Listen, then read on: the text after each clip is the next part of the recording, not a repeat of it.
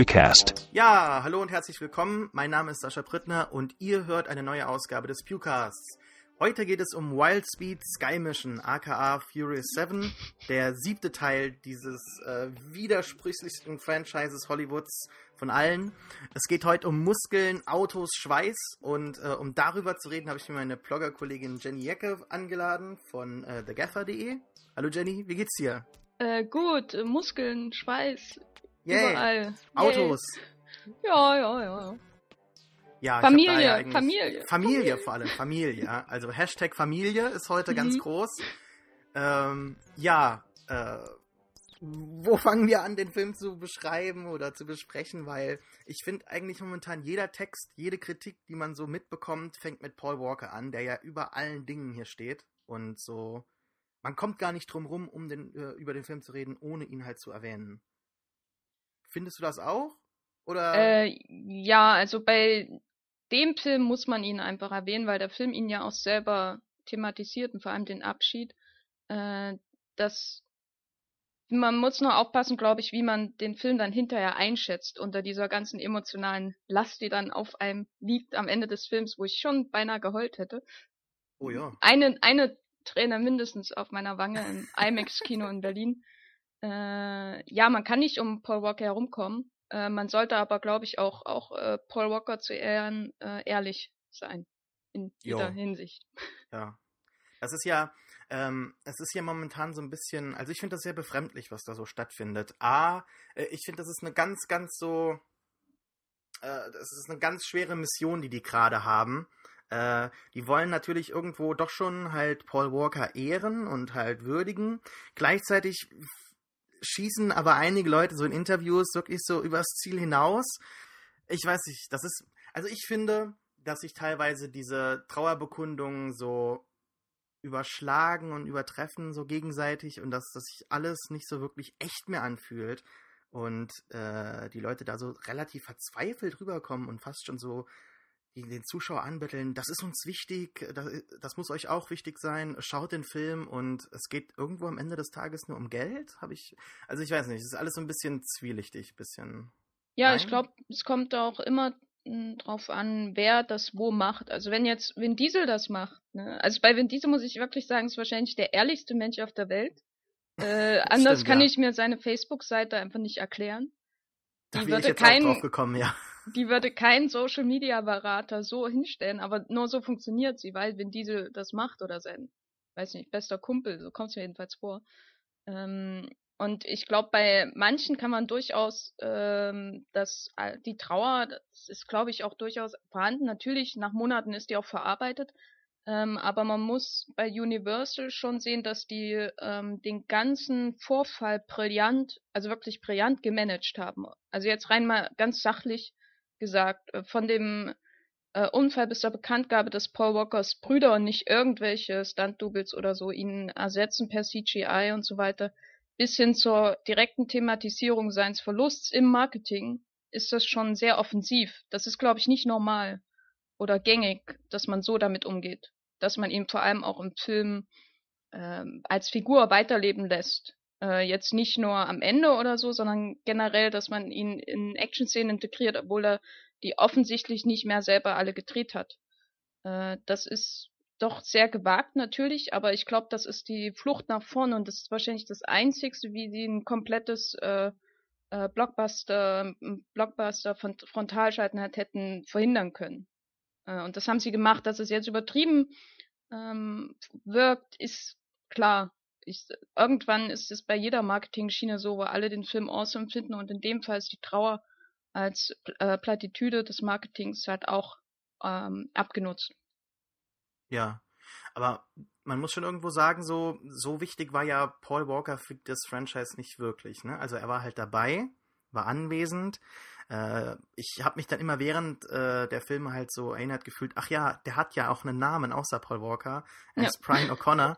Und äh, integral war er ja auch nie wirklich für die Geschichte oder so und äh, er war halt immer dabei und sein, seine auch seine Hintergrundgeschichte als Cop und so hat ja im späteren Verlauf des Franchises auch nicht mehr wirklich irgendwie einen Einfluss gehabt. Jetzt hier im neuen Film baut er sich irgendwie ganz kurz so eine FBI-Station, das wird dann halt nochmal so irgendwie sehr ähm, sehr schwierig formuliert und äh, so hingestellt, ja, der ist, der ist noch da, er macht noch was und er ist noch fähig, während aber irgendwo die anderen Leute bereits schon wirklich so Superhelden geworden sind und er halt quasi noch irgendwie dabei ist, aber halt nie wirklich was Großartiges gemacht hat. Ne? Also ich fand irgendwie so, Paul Walker konnte sich echt glücklich schätzen, dass er damals äh, die Rolle da gekriegt hat in, in Fast and Furious. Ansonsten wäre dessen Karriere wohl schon lange vorbei gewesen.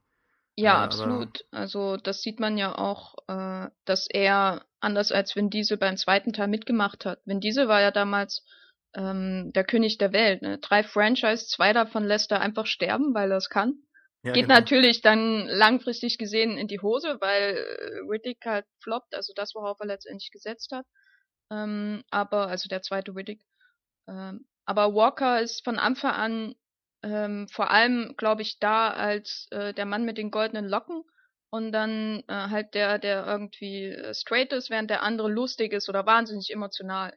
Also äh, straight im Sinne von normal und ernst und irgendwie halt mhm. der Typ, der in Hollywood-Blockbustern da sein muss, denkt man.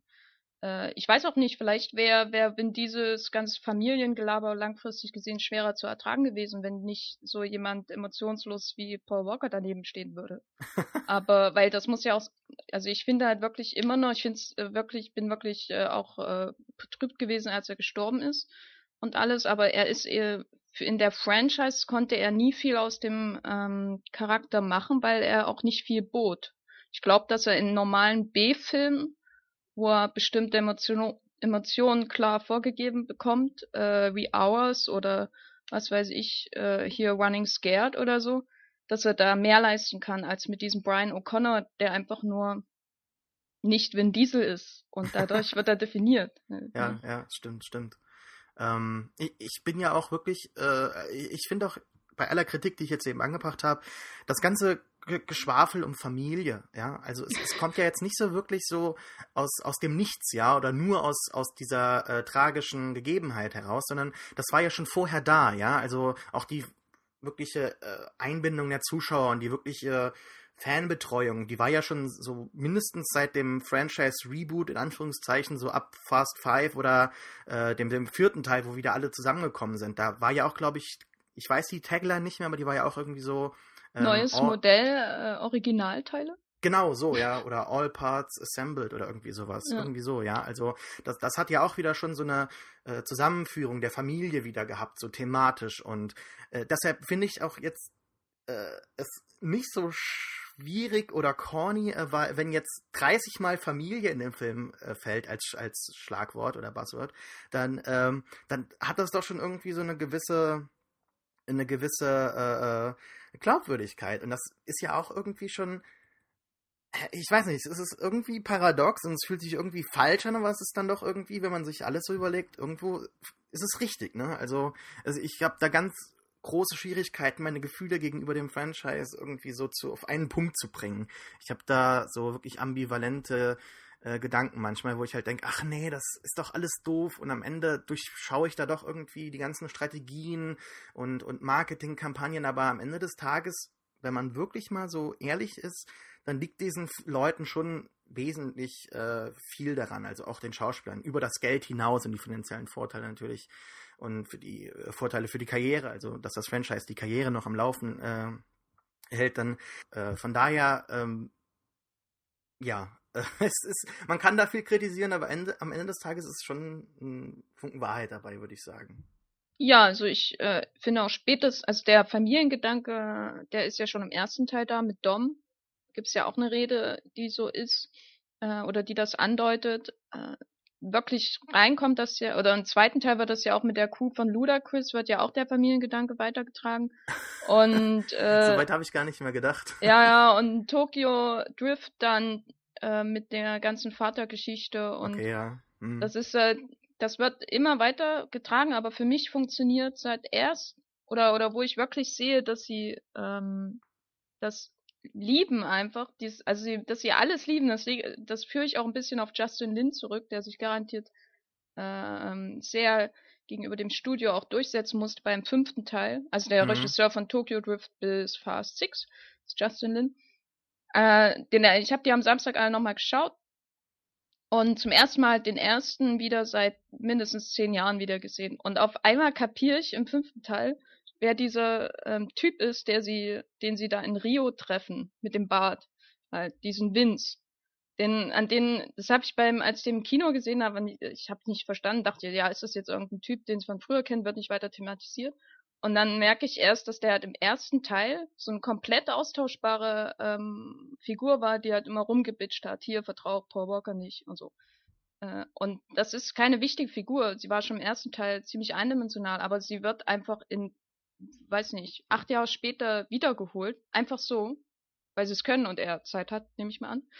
äh, und, und, und da diese Brücke zu bilden. Und das gibt's immer wieder. Es gibt diesen winzigen Eva Mendes Cameo ähm, am Ende vom sechsten Teil oder ähm, ah, ja, am Ende ja, zum ja, fünften Teil oder irgendwann, wo, wo Post-Credit-Szene, ja. Genau, äh, was ich auch erst verstanden habe, nachdem ich nochmal den zweiten geguckt habe, weil ich komplett ausgeblendet habe, dass Eva Mendes in dem zweiten Film mitspielt. ja. Und sie würde ich mittlerweile auch, würde ich mittlerweile auch sagen, würde ich gern wiedersehen in der Reihe, weil ich sie auch generell mag. Ähm, weiß nicht warum. Ist so. Es gab hier jetzt auch einen bei diesem, äh, jetzt im aktuellen Film, gab es ja auch so einen bei diesem Race Wars Event, den genau. äh, Letty schlägt. Dann habe ich mir gedacht, der kommt mir jetzt nicht bekannt vor, das sagt mir jetzt nichts, aber das ist doch bestimmt eine Figur, die schon mal aufgetaucht ist, oder? Ja, ja, die ist aus dem ersten Teil. Äh, da wäre äh, in, in dieser Untergrund-Racing-Szene, da gibt es ja verschiedene Crews und das ist einer von den Konkurrenten von Dom.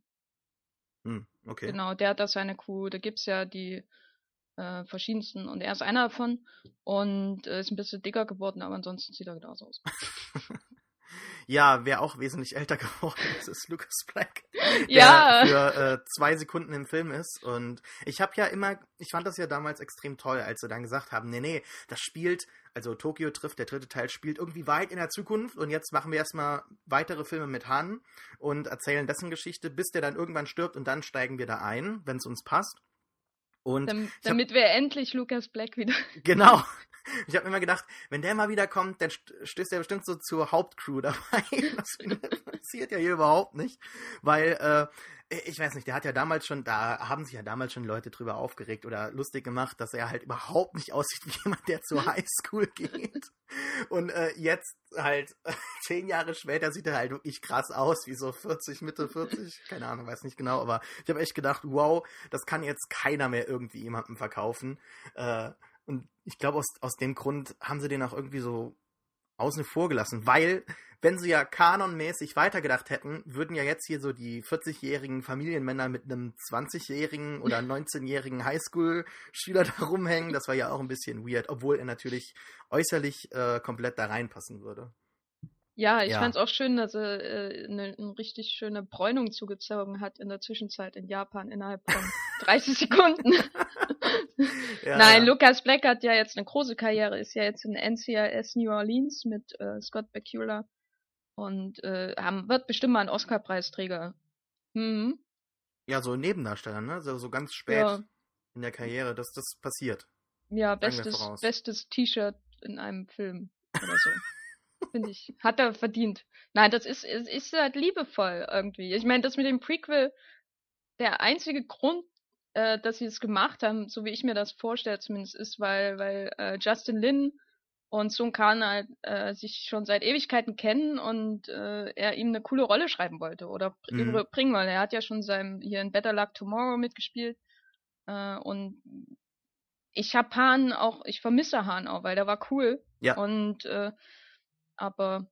Ja, das ja. gewisse Element hat auch jetzt hier im Film so gefehlt, finde ich. Äh, äh wenn wir mal zum Franchise nochmal allgemein so was sagen können, dann ist es ja wirklich schon beachtlich, dass es eines der äh, ethnisch äh, am, am, am, am äh, interessantesten äh, Franchise ist, die es halt so gibt. Ne? Also wenn man sich mal wirklich Gedanken macht, wie viele Franchise jetzt so viele Ethnien da haben und Leute von aller Welt, dann äh, kommt man da jetzt nicht wirklich auf, auf tolle Ergebnisse. Ne? Also wenn man sich mal die Avengers anschaut, da äh, gibt es dann einen, gibt's dann einen Afroamerikaner und das war's, glaube ich. Also äh, deshalb, das fand ich schon immer so toll.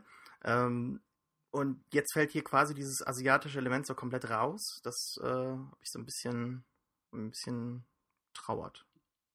Ja, das, also diese ähm, Vielfältigkeit einfach vor der Kamera, was man einfach bei großen Produktionen aus Hollywood nicht gewohnt ist. Die fand ich auch so. Ich finde auch super, deswegen wie, wie Justin Lin äh, hier Tokio porträtiert hat mit richtigen Jaywalk und so und nicht so komischen, äh, ja, möchte gern asiatische Mucke im Hintergrund, das irgendwie exotisch aussehen zu lassen.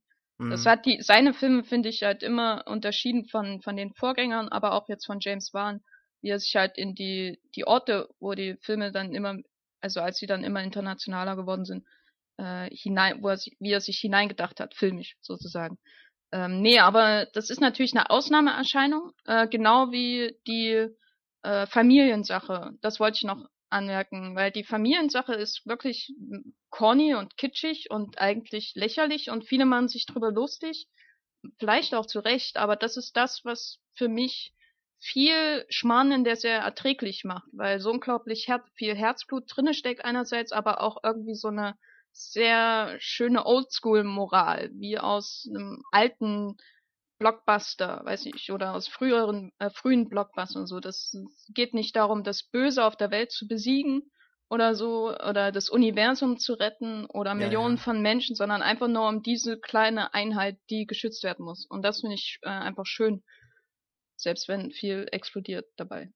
Ja, es fällen, es, es, äh, ich wollte eigentlich sagen, es fallen eigentlich mal keine Hochhäuser rum, aber das ist ja dieses Mal fast so ja. mit diesem einen Turm da. Da, da habe ich gedacht, uh, okay, gehen sie jetzt wirklich diese Route, aber ansonsten äh, haben sie es ja immer geschafft, irgendwie Setpieces zu äh, kreieren, ohne dass halt Millionen von Menschen sterben. Das stimmt. Das, äh, ja, da, da gibt es in einem, einem, einem, genau hier in, ähm, in Fast Five gibt es ja so einen Nachrichtenbericht über die Bank, die da zerstört wird durch den Tresor, der dagegen schlägt ne, mhm. wo sie mhm. da durchfahren, gibt es so einen Nachrichtenbericht, wo die, wo die Moderatorin sagt, ja, die Bank wurde zerstört und überraschenderweise wurde niemand verletzt. oder so in der Bank ja, oder ja. Zug oder was es war. Das, das ist, das, so muss man sich jedes Setpiece genau vorstellen. Genau wie mit dem Panzer, wo auch ja. niemand gestorben ist. Und, naja, äh, außer die, die Luke Evans getötet hat, weil er ja, böse ist. Ja, okay. Stimmt, stimmt, stimmt. Aber der ist ja böse und genau. äh, dann können wir auch jetzt mal jetzt äh, storytechnisch einsteigen. Äh, der ist ja jetzt quasi ausgeschaltet. Ich habe ganz vergessen, was mit dem passiert, ob der gestorben äh, war oder nicht. Ich war ganz überrascht, als der am Anfang da halt ähm, im Bett liegt, zwar im Koma und wahrscheinlich ähm, für immer im Koma, keine Ahnung. Aber äh, lass uns erstmal drüber äh, reden, dass ich unglaublich lachen musste, als da steht London, England, während man dann die Tower Bridge sieht und auch äh, äh, die sonstige äh, bekannte Skyline. Also das, ich weiß nicht, ich, ich weiß inzwischen nicht mehr genau zu unterscheiden, ob die das wirklich machen, weil sie ihr Publikum tatsächlich für so dumm halten oder ob das inzwischen so komplett subversiv ist und sie halt quasi sagen, haha, es ist ein Inside-Joke und wir wissen, dass ihr drüber lacht oder so. Und hm, da naja, da wäre ich unsicher. Also, ja, genau. Da kann also, ich mich weil, nie so entscheiden. Bei, bei, bei solchen Title Cards oder so, da ähm, muss man ja auch konsequent sein. Das heißt, wenn sie Abu Dhabi äh, ankündigen, müssen sie auch London ankündigen. Weißt du? Na gut, aber das, das ist es ja. Sie sagen ja, okay, wir gehen jetzt nach Abu Dhabi und dann sind sie direkt in der Wüste. Wo soll es denn sonst sein? Weißt du? also halt ich finde so... find das immer sehr hilfreich, ne? Ja gut, Weil ich sowieso nicht auf die Dialoge achte. Und äh, ich, äh, ich finde das schön, dass mich der Regisseur so mitnimmt an die Hand ja. Und dann sagt die Stadt, wo du neulich erst warst, ist übrigens London, England. Hier erkennt man auch überhaupt nicht an all den Markenzeichen von okay. London.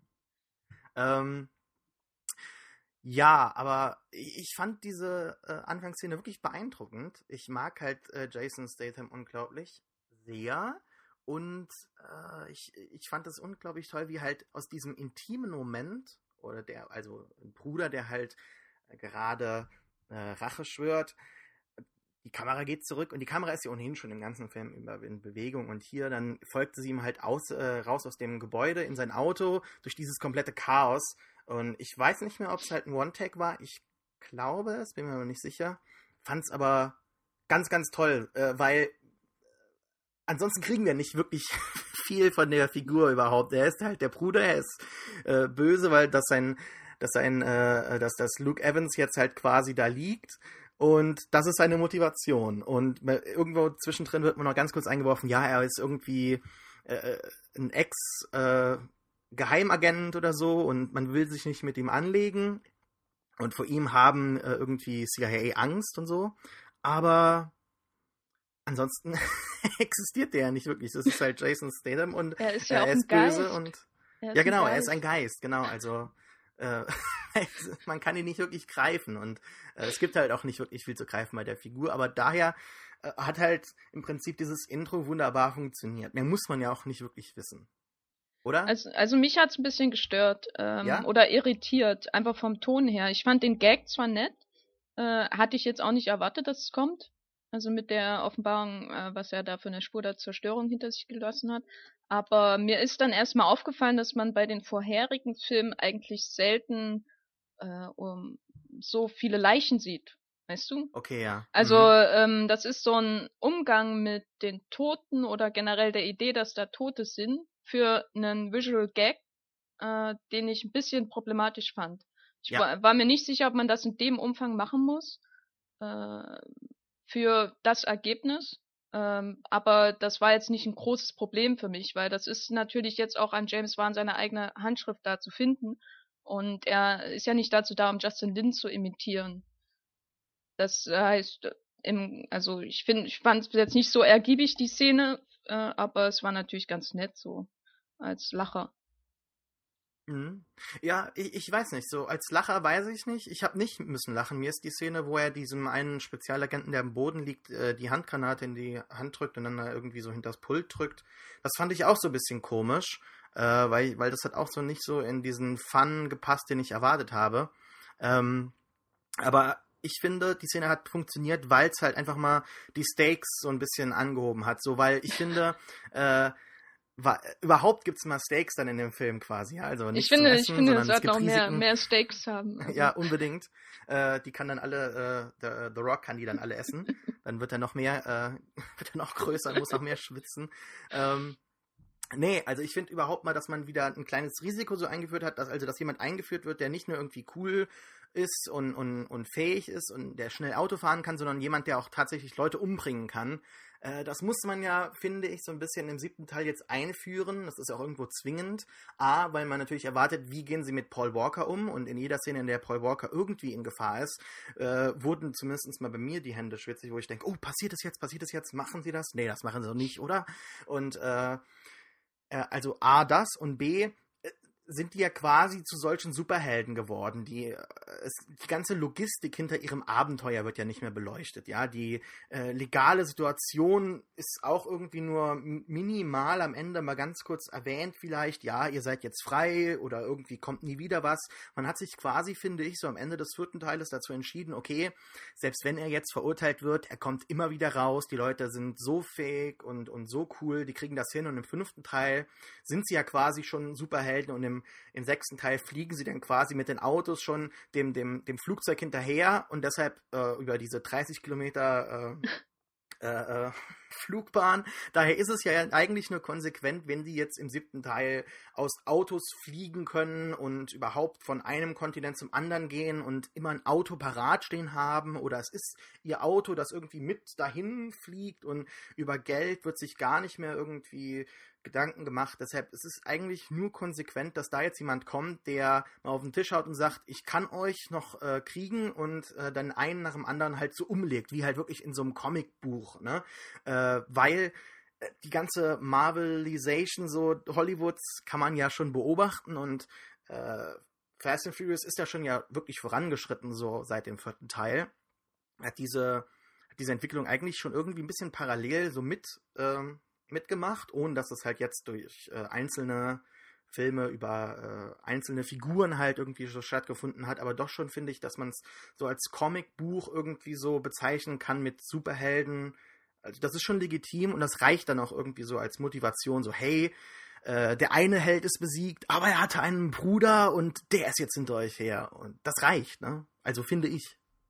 Ähm, ja, also ich bin auch froh, dass nicht schon wieder so ein äh, ja eindimensionaler lateinamerikanischer Drogenboss ist, wie in jedem anderen Film der Reihe, Okay, ja. außer halt dem letzten. Äh, das merkt man schon. Es ist immer, es ist eigentlich immer dasselbe als Bösewicht. Das, die waren ja auch nie wirklich bedrohlich. Die Frage ist natürlich, wie man Bedrohung darstellt. Und tendenziell finde ich einen äh, Tod einer Figur, die ich kenne, so wie Hahn oder so, oder irgendeiner anderen aus dem Ensemble dadurch eindrücklicher für die Darstellung von Gefahr als eine äh, viele leblose Special Ops Dudes. Also deswegen weiß ich nicht, inwiefern das da wirklich geholfen hat, ihn gefährlich zu machen oder von Anfang an mehr äh, den Ton zu setzen, dass es so übertrieben ist, äh, er als Bösewicht, dass wir ihn vielleicht doch wieder nicht ernst nehmen müssen. Weißt du, weil es einfach so komplett überbordend hm. ist. Ja, nee, okay, stimmt, ja. Eindeutig, ja. Dann äh, gehen wir aber auch schon direkt schnell zu der, äh, dem Dreh- und Angelpunkt irgendwie so dieses Franchises, also der Liebesbeziehung von Letty und äh, äh Dominic, äh, oh. Vin Diesel und Michelle Rodriguez. Und sie fahren da entlang und kommen dann zu diesem äh, Event, das sie ja gegründet haben, das jetzt ganz groß ist, ist ja auch irgendwie schon ein kleiner Meta-Kommentar irgendwo. Ähm, und dass sie auch jetzt wieder dabei ist. Ich habe ganz vergessen, dass die äh, dass die Amnesie hat und sich an nichts erinnern kann. Ich dachte, das wäre schon, also dass das passiert ist, das ist mir natürlich bewusst, weil die hat wahrscheinlich auch gemerkt, so hey, ich habe das ja mitgegründet, holt mich mal wieder rein und ähm, dann im sechsten Teil kommt sie ja wieder und ist plötzlich wieder da, obwohl es ja eigentlich super eindeutig war, dass die gestorben ist und man das dann so einfach mit einem Redcon mm, halt. Nee, ja, es war weiß, nicht. Ich, nee, nee, nee, nee. Bei dir sind die Erinnerungen nee. frischer als ähm, Es wird nie, es wird nie gezeigt, wie sie stirbt. Okay, ja. Äh, es ist alles in einer großartigen Szene. Es ist eigentlich das Beste am vierten Teil, also an Fast and Furious. Neues Modell, Originalteile.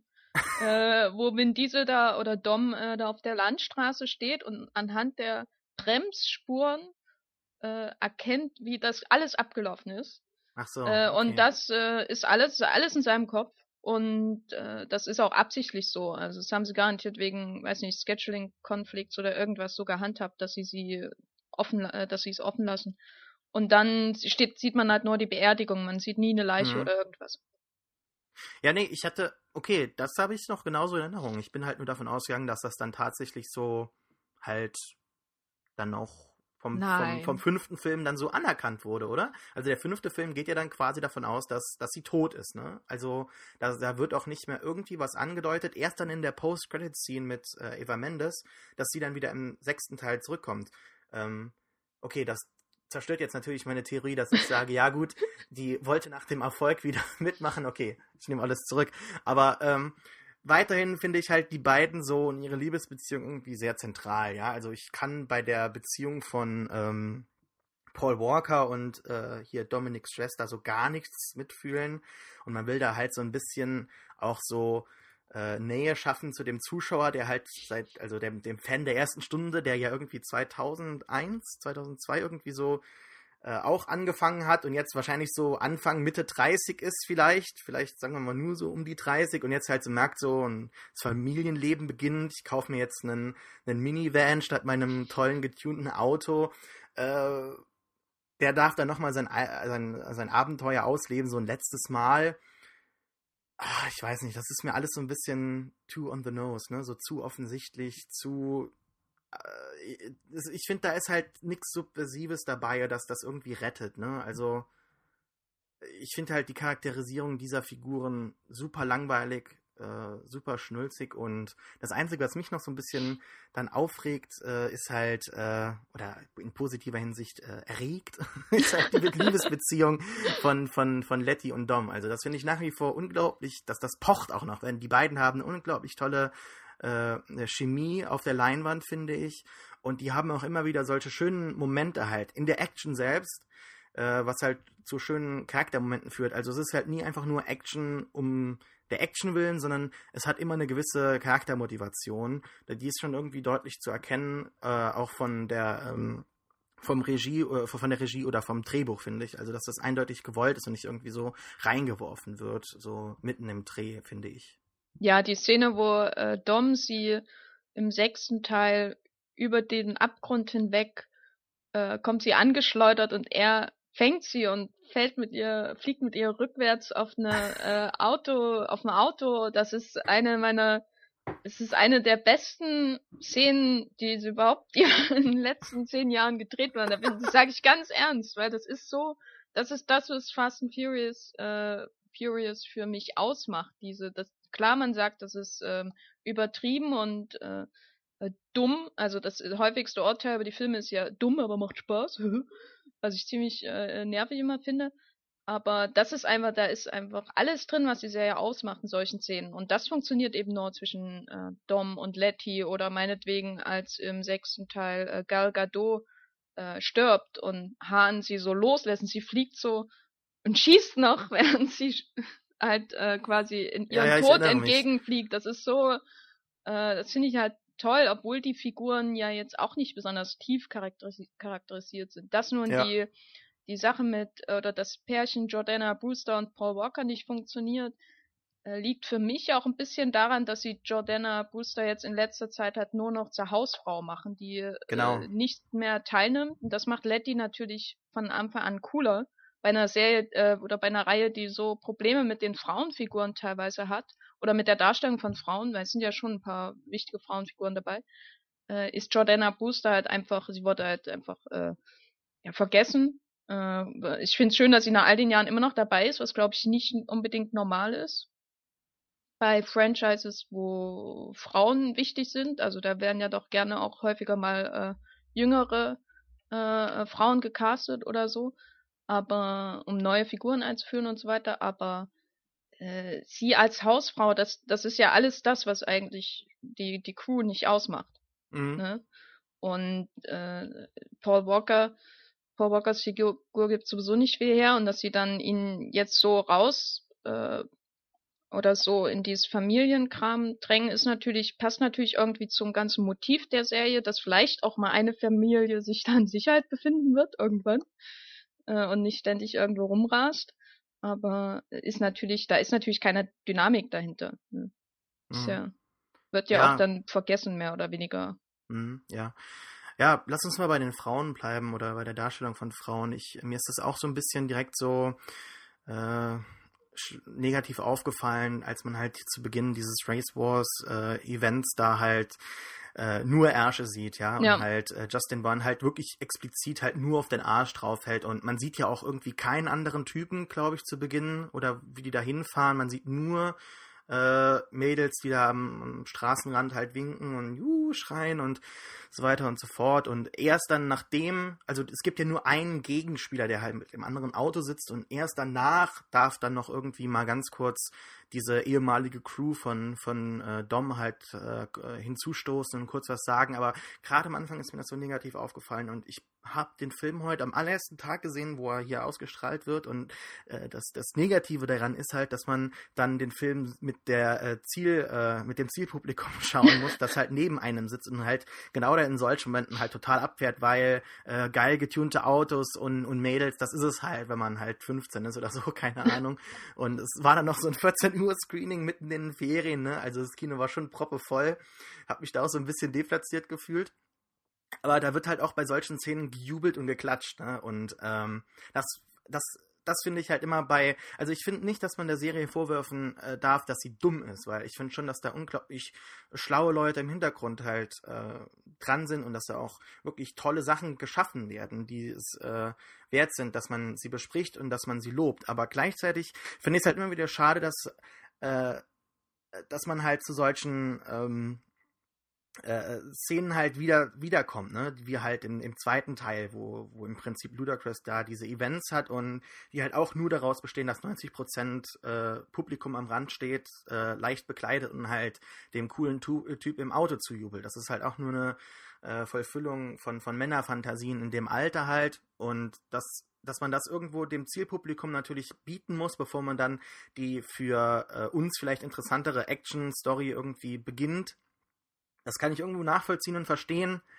Gleichzeitig finde ich es aber ein bisschen schade, weil ich halt echt das Gefühl hatte, dass sich das Franchise von, von solchen Momenten halt weiter ent entfernt und halt äh, weiterentwickelt hat in der Hinsicht. Und ja, äh, wenn du dazu was zu sagen hast, melde dich. Ansonsten würde ich direkt sagen, da müssen wir finde ich mal über, über Ramsey sprechen, heißt sie, glaube ich. Rames, Ramsey, ich weiß nicht mehr. Also die, ähm, die Hackerin, die da oh. ähm, im Film halt von der Game of Thrones Darstellerin halt porträtiert wird. Das fand ich auch so ein bisschen komisch, dass die da so reingeworfen wird. Der ganze, da müssen wir gleich über den Plot noch sprechen, aber der ganze Plot um dieses God's Eye und ähm, äh, diese, das, das fand ich ganz komisch. Äh, sie wird da reingeworfen, ist dann kurz irgendwie da, die Damsel in Distress die dann aber auch irgendwie nur einen MacGuffin liefert. Jetzt werfe werf ich mit, mit Buzzwords um mich rum, aber anders kann ich es halt wirklich, ich kann da keinen Mehrwert wirklich erkennen. Ich habe auch jetzt irgendwie nicht das Gefühl, dass die ein permanentes Mitglied der Gruppe wird.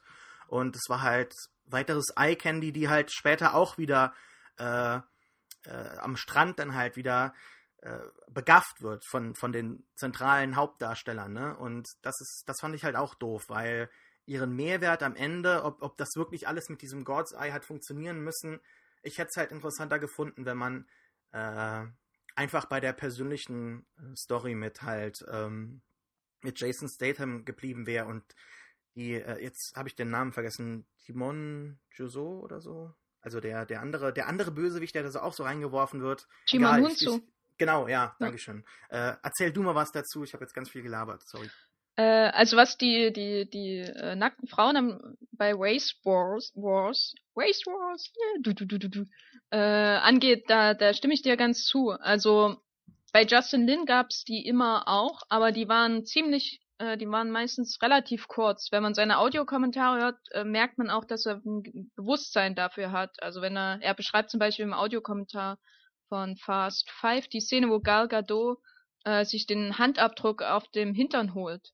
Und da sagt er bewusst so, ja, das habe ich jetzt so gemacht, damit es nicht äh, exploitativ wirkt.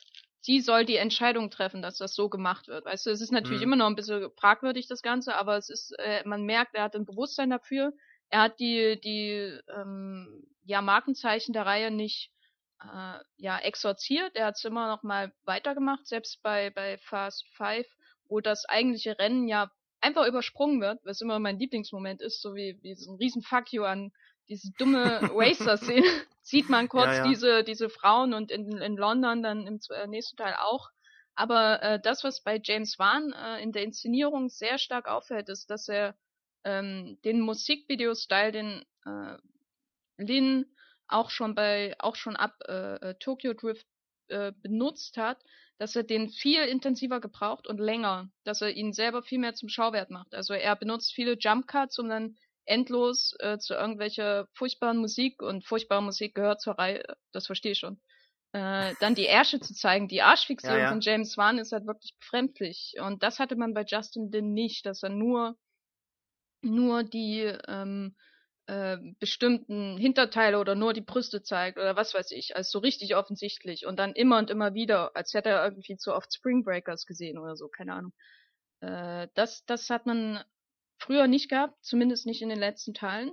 Das ist bei James Wan viel, viel auffälliger und das, äh, diese ganze mangelnde Sensibilität, die findet sich dann eben auch in der Figur von Natalie Emanuel, äh, Missandei bei Game of Thrones, die wie du sagst, sie ist eigentlich äh, nur da, um das God's Eye äh, zu bekommen und dann mal ein Bikini rumzuschlurfen und dazwischen ist sie Damsel in Distress äh, und was das Ganze ja eigentlich noch schlimmer macht, ist, dass sie als Figur sowieso komplett überflüssig ist, weil sie keine Fähigkeiten hat, die Ludacris nicht auch hat. Ludacris ist ja vom äh, Tuning-Dude mit Garage zum Superhacker geworden. Und ja, die Szene, wo sie da in dem äh, Hochhaus in Abu Dhabi sind, und diese Sicherheitsanlage hacken im siebten Teil macht ja auch Ludacris, ne? Obwohl die beste, awesomeste Hackerin aller Zeiten hinter ihm sitzt. Ne? Genau. Denkt man, weil sie God's Eye machen konnte und so. Das God's Eye selbst ist für mich sowieso, ja, finde ich problematisch. Ich finde es immer schwer einzuschätzen bei dem Film, was gewollt ist und was äh, eine Methode ist, um mit der Tragödie während der Dreharbeiten umzugehen. Mhm. Ähm, das ist, finde ich halt, ja, ich weiß nicht, wie viel man da dem Film überhaupt anlasten kann, aber äh, die ganze God's Eye-Geschichte mit Jiman Hunso und so versaut ihn für mich in vielerlei Hinsicht. Also es ist für vieles verantwortlich, was mir an dem Film überhaupt nicht gefällt, aber für viel ist auch ähm, James Wan verantwortlich, der kein guter Action-Regisseur ist. Ja, ich fand die, die Action-Szenen auch finden ja ganz viele Kämpfe statt, die äh, dann teilweise unglaublich schnell geschnitten sind. Das fand ich in vorangegangenen Filmen irgendwie ein bisschen besser gemacht. Er hat dann teilweise so, auch schon äh, im Trailer wurden die angedeutet, so interessante Szenen, wo er die Kamera quasi auf, auf den Kopf stellt und halt äh, synchron mit halt einer Figur, die einen Überschlag macht, äh, also dass, dass die Kamera dann halt diesen Leuten dann folgt. Aber das ist den, den Gag wiederholt er auch, glaube ich, zwei oder drei Mal im Film, also dass halt sich diese dieser, dieser Neuheitswert halt irgendwie auch schon relativ ultra schnell abnutzt innerhalb des Films. Und äh, ansonsten die Action fand ich nicht ganz so äh, toll dieses Mal, um einfach mal ein ganz, äh, ganz allgemeines Adjektiv halt mal zu benutzen. Äh, ich fand, dass es zwar auch wieder sehr abwechslungsreiche Setpieces gab, die aber auch schon so meta kommentiert wurden, bevor sie halt passieren, so als ob die Zuschauer, als ob man sich schon sicher ist, dass die Zuschauer den Trailer gesehen haben und halt sagen, ja, nee, äh, Autos fliegen doch, warte nur ab, gleich, Brian, wirst es sehen. Ähm, aber ja, die Setpieces an sich fand ich ganz interessant, ähm, unglaublich äh, innovativ in gewisser Weise, natürlich over the top, äh, völlig übertrieben. Also ich möchte jetzt nicht genau jetzt kritisieren, dass jetzt die Autos nicht äh, gleichzeitig äh, aus dem Flugzeug fallen und, und, halt gar nicht auf der Straße landen können, dass sie dann halt quasi so mit dem Lenkrad steuern, als ob sie irgendwie beeinflussen könnten, wo genau sie jetzt da landen. Also, also ich finde schon, dass Vin Diesel das allein mit seinem Willen machen kann. Genau, ja. Also allein, er, er guckt ja genauso angestrengt, dann wird das schon irgendwie funktionieren, ja. Also das. Wie gerade Luke, der versucht, den X-Wing rauszuheben. Also irgendwie hat, hat er wahrscheinlich irgendwie über menschliche Fähigkeiten, die ihn da auf die Straße führen am Ende des, äh, am Ende des, äh, ähm, am Ende der Szene. Aber äh, ich bin ein bisschen enttäuscht von halt der, der, der, der, der letzten Szene, äh, Quatsch, der letzten, ähm, äh, der, des letzten Setpieces in Los Angeles, was halt irgendwie ähm, kein großes Setpiece mehr ist, sondern eher so ein großer Spielplatz. Also im Prinzip mit, mit zwar einzelnen coolen Momenten und schönen Ideen, aber wenn man sich so mal überlegt, was jetzt mit äh, in Rio da gemacht wurde, mit dem Tresor oder mit dem Flugzeug, egal wie lang oder unlogisch es ist, es war ja trotzdem am Ende äh, ein wirklich unglaublich genialer äh, äh Geniestreich, finde ich so. Ähm, aber hier ein bisschen was mit der Drohne, ein äh, bisschen Ach. was mit Überwachung, äh, irgendwie ein Helikopter, der halt irgendwie mit einem Auto abgeschossen werden muss. Also es gab da schon so einzelne coole Momente, aber an, an und für sich hat das nichts funktioniert für mich das ist jetzt die Frage, die vor, vor ich jetzt stehe, ist halt, inwieweit wurde dieses letzte Setpiece beeinflusst äh, durch halt den Tod, weil du das eben gesagt hast, äh, du, man, du weißt jetzt nicht genau, inwieweit äh, die Tragödie jetzt den weiteren Verlauf des Films halt ab Abu Dhabi, glaube ich, ist, wo, wo halt Paul Walker zu CGI Paul Walker wird. Äh, also ab da habe ich so ein bisschen so einen Bruch, finde ich, äh, empfinde ich da im Film, weil dann scheidet auch Kurt Russell so komplett aus dem Film aus, äh, sang und klanglos und wird nie wieder gesehen. Und ähm, ich, ich weiß nicht. Was, was hast du denn zum letzten Setpiece? Ähm, also ich finde, das letzte Setpiece, äh, weiß ich nicht, ich weiß nicht, wem ich da die Schuld geben soll oder was auch immer. Ich finde aber, dass man ähm, aber du findest auch, nicht dass mehr, das ist nicht, das nicht mal, da, nee, ich finde das furchtbar. Das ist so, ähm, da wären vielleicht nicht viele, viele Häuser zerstört, aber da wären auch nur sinnlose Explosionen aneinandergereiht. Man weiß nie, in welchem räumlichen Verhältnis die Leute zueinander stehen. Und mhm. äh, dieses Ganze ist viel zu viel äh, CGI.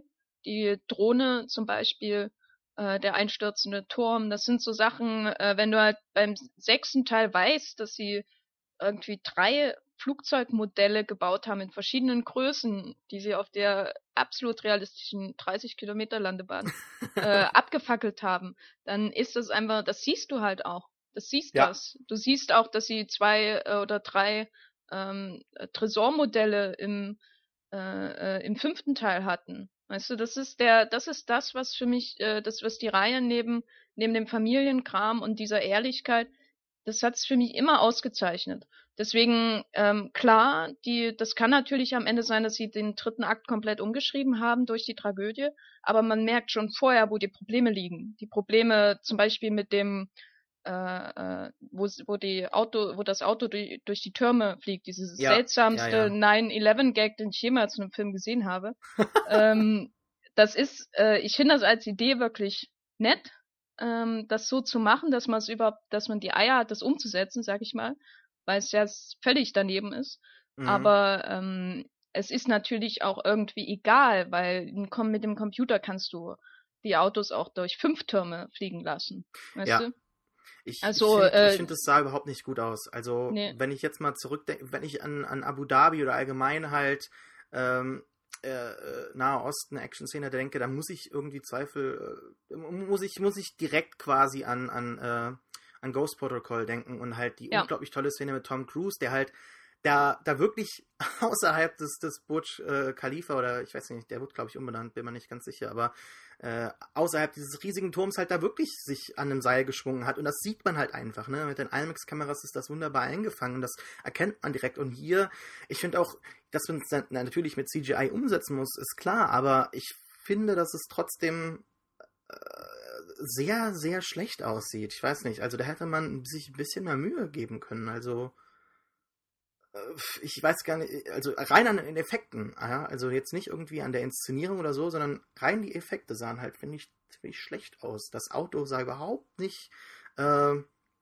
äh, glaubhaft aus. Also das war bestimmt ein CGI-Auto. Das war jetzt kein CGI-Composite oder so, sondern das war wirklich eine, eine fast 100% äh, CGI-Szene. Das hätte es halt einfach nicht müssen sein, oder? Also Nee, also ähm, gerade gerade bei so Hochhäusern kann man ja alles Mögliche machen. So, aber äh, meinetwegen durch irgendwelche ähm, Fahrstuhlschächte fliegen mit dem Auto, ist mir egal. Äh, können sie sonst was machen. Gerade weil die Action ja mittlerweile so körperlich auch geworden ist in der Reihe, dass sie nicht alles mit Autos machen müssen. Äh, aber das, nee, es wirkt wirklich so, als hätten sie sich dahingehend auch keine Mühe mehr gemacht, das realistisch zu gestalten. Realistisch im Sinne von taktil. Weißt du, also es wirkt halt wie Computer, wie gemalt, wie vor dem Sonnenuntergang noch und nicht so, als würde man auch nur ansatzweise glauben oder sollte man nur glauben, dass wirklich Paul Walker und Vin Diesel da in einem Auto sitzen. mhm. Ähm, das ist das Problem. Ein anderes Problem, was ich habe, das hast du auch schon angesprochen, ist die, die Inszenierung von James Wan.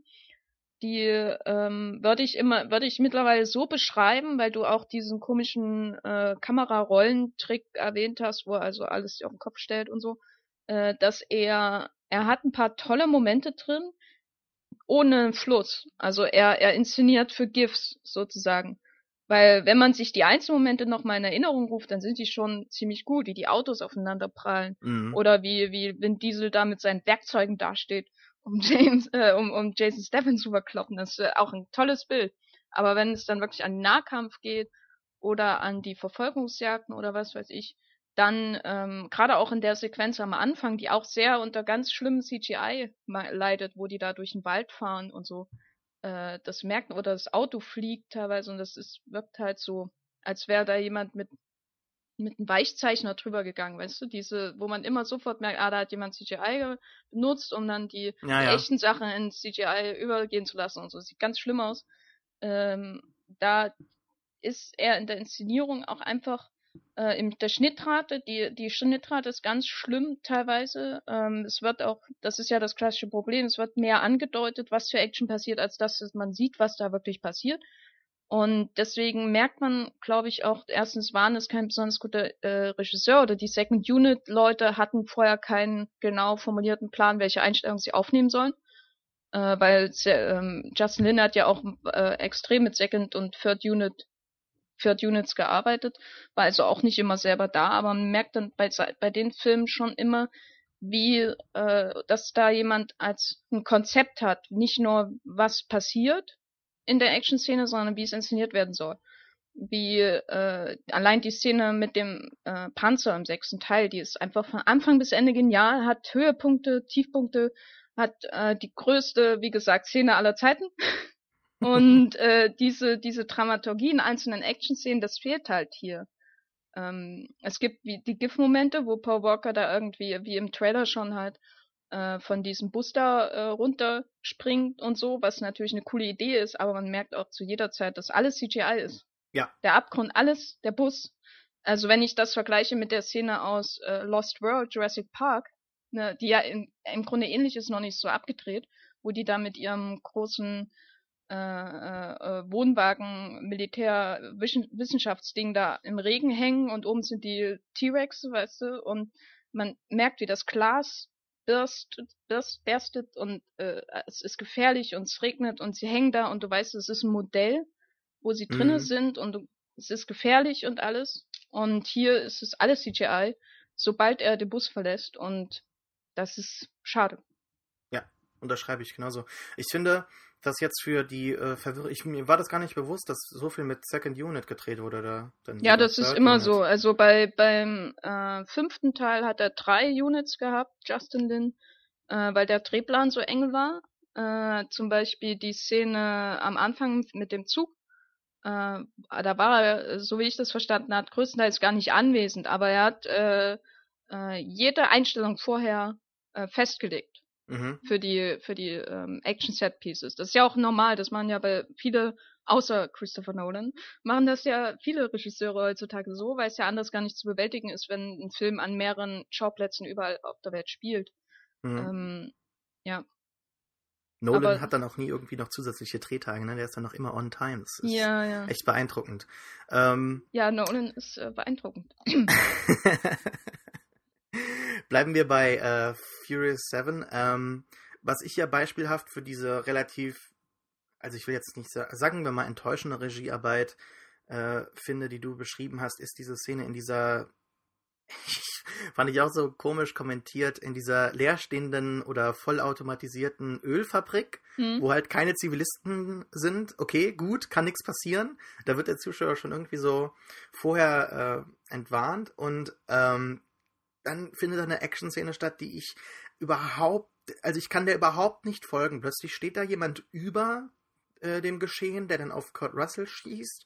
Kurt Russell ähm, grinst dann Vince Diesel, äh, äh, Vince Diesel, Vin Diesel an und wird dann nochmal angeschossen. Dann liegt da irgendwie dieses dieses, äh, dieser MacGuffin liegt dann irgendwie da, da kann Paul Walker nicht mehr dran. Also die Architektur und die gesamte ähm, Choreografie dieser äh, dieser äh, Sequenz finde ich halt, also das fand ich wirklich sehr miserabel und äh, ich war dann auch, ich dachte eigentlich, dass es dann halt zum, zum Endgame übergeht, weil ich hatte gar nicht die Trailer so genau beobachtet und ich weiß auch gar nicht, ob diese, äh, dieses letzte Setpiece in Los Angeles irgendwann mal im Trailer war. Also ich glaube, es war einmal dann so, glaube ich, angedeutet, dass die nochmal dann nach Los Angeles zurückgehen, als sie dann halt äh, vor der Skyline alle so stehen und halt bereit sind für den letzten Endkampf. Aber mir war das nicht so bewusst, deshalb dachte ich, okay, das ist jetzt äh, wahrscheinlich das Endgame hier. Und dann war die Szene A so enttäuschend und dann halt wirklich super schlecht inszeniert. Es ging halt wirklich nur darum, dass der tatsächlich nochmal hier das, das, das, das äh, Gottesei bekommt, ne? Und das fand ich super verwirrend und sehr unnötig. Und hier hat man auch für mich sehr, sehr den, den, den Bruch gemerkt, wo halt Paul Walker, glaube ich, gestorben ist. Äh, weil ab da ist er sehr selten noch in der Einstellung, äh, selbst wenn er redet, ja, wird halt, werden andere Leute irgendwie eingefangen und äh, es gibt ihn fast eigentlich nur noch in totalen oder halt in, in Medium-Shots zu sehen, bis dann halt äh, am Ende. Aber äh, diese Szene in der Ölfabrik finde ich beispielhaft für alles, was du eigentlich bis jetzt gesagt hast. Ja, na, äh, ich finde eine Szene in der Szene in der Ölfabrik beispielhaft für ein Problem des Films, glaube ich, in der Action. Und zwar gibt es eine, ist, äh, Tony Jaa steht da so, der ist ja so ein Henchman von mhm. Jimon Hunsu. Ich weiß nicht, ob Jimon Hunsu so ausgesprochen wird. Ich bin da einfach sehr forsch. äh, äh, und äh, er steht da da auf so einer, so einer Brücke oben in diesem Fabrikteil und er ist so ganz schlecht gelaunt und, und sieht da so eine Leiche oder weiß nicht mehr, ob es eine Leiche war oder ein lebender Typ und reißt ihm die MG äh, aus der Hand und äh, ballert dann und ist dann ganz glücklich. Und ich denke so, Alter, du hast irgendwie Tony Jaa, der einfach mal, der ist natürlich ein bisschen problematisch so in seinem äh, Umgang, äh, seinem professionellen Verhalten, aber er ist einfach ein sehr, sehr talentierter Martial Arts Künstler ja. aus Thailand und er hat nichts zu tun bis zu dem äh, finalen Setpiece. Er wird einmal von Paul Walker verprügelt, was ich generell als ähm, Beleidigung empfinde aber äh, wird Bus, das ne? genau, Oder, aber das wird auch ziemlich zerschnitten, da hat er nicht wirklich viel zu tun. Und äh, das ist für mich so symptomatisch für die Planung der Action-Szenen, weil es keinen äh, Sinn für eine ausgeklügelte Choreografie so richtig gibt. Also man, äh, auch dieser Kampf zwischen Wanda Rousey und äh, Michelle Rodriguez in dem Hochhaus, Ach, in ja, Dubai, auch so Dubai, ne? Wenn so. man das vergleicht mit der Szene äh, zwischen äh, Michelle Rodriguez und ähm, Gina Carano in der U-Bahn in London, die, äh, wo sie da die, allein die, dieser Moment, wo sie da die Treppe auf das Geländer runterfallen, also in Fast äh, Six, davon rede ich jetzt, äh, äh, runterfallen, man merkt den Aufprall. Es sind Stuntleute, aber man sieht es nicht. Und man merkt den Aufprall, wie sie mit dem Rücken auf das Geländer und dann runter auf die mhm. Treppen und das, das ist halt, ähm, das wird alles vorbereitet, wird ein komplexer Stunt eingeführt und hier wird entweder nichts vorbereitet oder das, was vorbereitet wird, weil es gab ja durchaus eine Choreografie für diesen Zweikampf, wird unkenntlich gemacht. Und dann hast du natürlich Tony Jaa, der da ist und nichts macht. Der kriegt also ja nur das am Ende mit dem CGI Walker Schatten. Mhm. Ich, ich finde aber, dass man diese, diese, äh, im, diese, diese, halt diese, also diesen Aufprall teilweise manchmal nicht merkt, äh, sowohl jetzt auch, wenn die Figuren auf den Boden fallen oder wenn sie halt einfach so nicht nur zerkloppen. Also, dass man das nicht spürt. Ich ich glaube, das liegt einfach an der hohen Schnittrate, weil äh, es gibt da Tony Su, Every Frame a Painting, kennst du den? Da ja, dieser ja. Video-Essayist, der äh, hat da so ein unglaublich, das können wir auch verlinken in den Shownotes dann, der hat da ein unglaublich tolles Video-Essay mal über, ich weiß gar nicht, über Bruce Lee oder Jackie Chan äh, gemacht. Jackie Chan. Über, ja, ja, aber dann auch genau gezeigt in der, im Schnitt, wie das halt äh, bewerkstelligt wird, damit man halt den Aufprall wirklich merkt und äh, das finde ich so ganz toll äh, gelöst äh, wurde das in, in John Wick, wo ich da, wo mhm. man wirklich in jeder jeder einzelne Schlag, jeder einzelne Schuss, den hat man gespürt. Und äh, das liegt halt auch einfach daran, dass man erkennen kann, was passiert, ja, dass äh, meine Szene dann irgendwie, dass, dass der mal, dass in einem Kampf irgendwie Platz gegeben wird und äh, man nicht direkt irgendwie verwirrt werden muss durch äh, wechselnde Kameraeinstellungen oder eine hohe Schnittrate. Deshalb, also das können wir mal verlinken. Das fand ich äh, sehr eindrucksvoll äh, mal äh, gezeigt.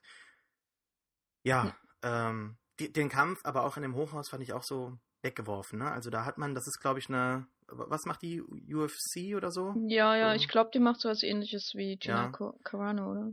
Ja, fand ich auch halt so hingeworfen. Ne? Es passiert dann, weil irgendwie gerade Zeit gefüllt werden muss, keine Ahnung.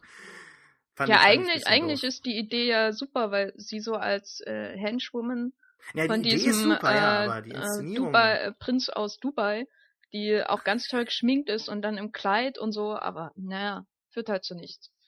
Es, es gibt ja auch äh, weibliche, weibliche äh, äh, Bodyguards, die ihn noch irgendwie bewachen. Und die, ja, die, die äh, Bodyguards mit Kopftuch, die von Michelle genau. Rodriguez äh, verkloppt werden, bevor dann der 9-11 Rache-Gag kommt.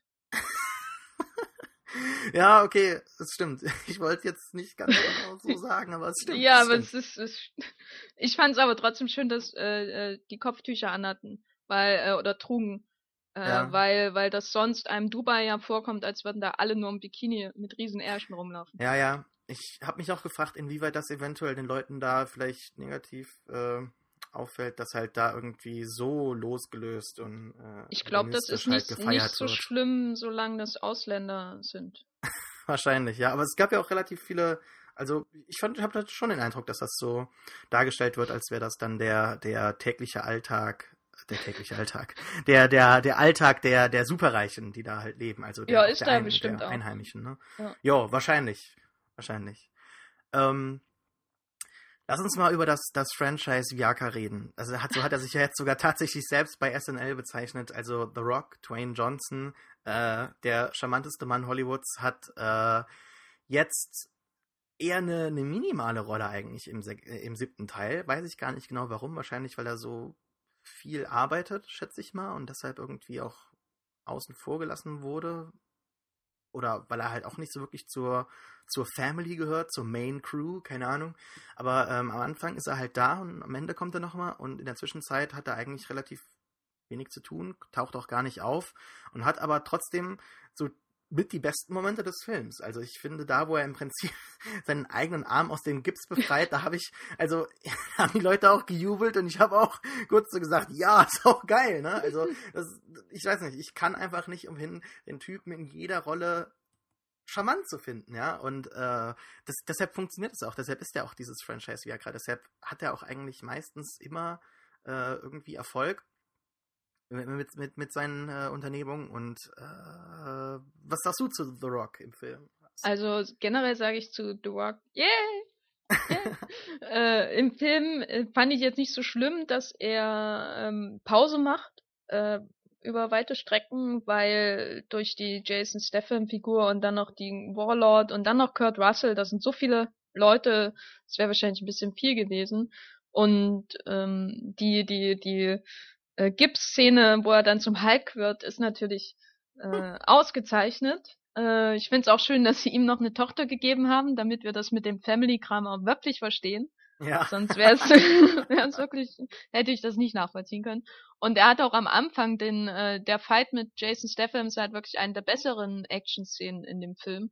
Vor allem, äh, weil er ja darin gipfelt, dass er mit der anderen Dame, die ihm seit dem fünften Teil begleitet, aus äh, da, da irgendwie rausfliegt und auf das Auto und sie, sie liegt in seinen Armen. das ist so, das fand ich schon äh, nett. Und The Rock geht immer, er ist auch, glaube ich, der äh, einzige, dem ich zutrauen würde, dass er einen, einen Fast and Furious, Furious Film auch alleine tragen könnte, wenn es jetzt einen Spin-off gäbe oder so. Mhm. Ich mag zum Beispiel Tyrese Gibson sehr und ich mag auch Ludacris und so, aber das sind, glaube ich, jetzt nicht die, die äh, so viel Charisma mitbringen, um sowas, also er, also The Rock ist der Einzige, der Vin Diesel Konkurrenz macht in dem ganzen mhm. Franchise.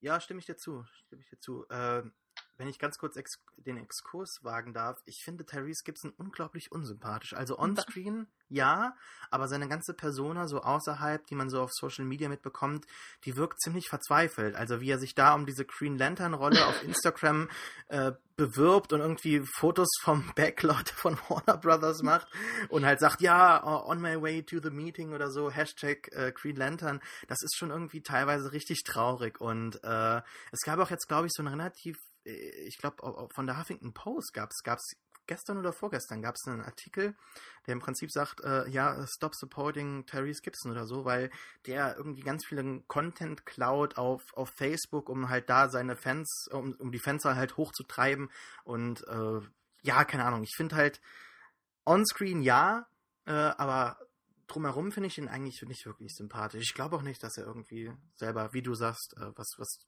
tragen kann. Ja. Also ich meine, der ist halt der, der nette Sidekick in den Filmen, der was Lustiges sagen darf, aber das war's dann auch. Ich finde auch jetzt seine Rolle, die ist ja, also im Prinzip hat man diese zwei Sidekicks äh, äh mit, also mit Ludacris und ihm noch dabei und während Ludacris noch irgendwie eine gewisse Rolle hat, äh, die äh, funktional dem Team halt hilft, ist er halt wirklich nur noch dieser, dieser, diese Spaßkanone. Das wird ja auch so von der, der Figur von äh, Nathalie Emanuel halt kommentiert. Ja, du bist der Spaßvogel in der Gruppe, ne? Erst das Alpha und so, ähm, damit es auch alle verstehen, ne? Alle Zuschauer.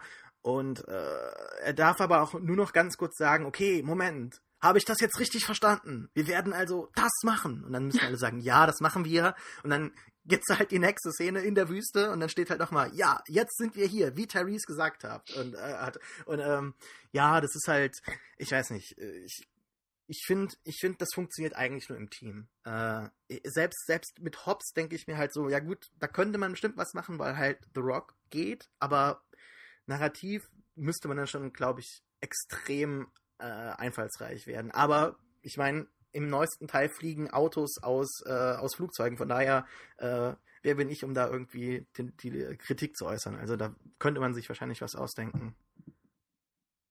Ja, also ich habe von seiner äh, privaten Persona noch gar nichts mitgekriegt, außer mal die Überschriften wie halt Tyrese will Green Lantern werden. Dann denke ich mir, ja, will eigentlich jeder nicht. Aber äh, äh, das heißt, wirkt halt bei ihm wahrscheinlich dann verzweifelt, wenn The Rock sagt, er wäre gern äh, Lobo oder so, dann denkt man, ja, Lobo, mach das, mach das, mach das. Aber äh, weil The Rock sich halt auch aussuchen kann. Ne? Ja, das stimmt. Hm. Aber jetzt zum beim finalen, äh, ja. ähm, bei der finalen Action-Szene oder diesem komischen Set-Piece oder so, äh, hatte ich das denn ähm, jetzt mal um nochmal auf Paul Walker zu sprechen zu kommen, hatte ich das aus dem Film herausgeholt, wenn man da gesehen hat, dass er da eigentlich gar nicht ist in dem Raum, um gegen Tony Jaa zu kämpfen. Also da, in der Szene fand ich schon sehr auffällig, wie sie ihn immer in Schatten gestellt haben. Mm. So. Auch hat dann den, bei der bei der Szene, wo sie die Skyline überblicken und er eigentlich relativ viel Redeanteil hat und man ihn sehr selten sieht oder wenn halt nur ganz hinten halt äh, äh, an der äh, am Ende dieser Aneinanderreihung der Figuren, ne? Ja.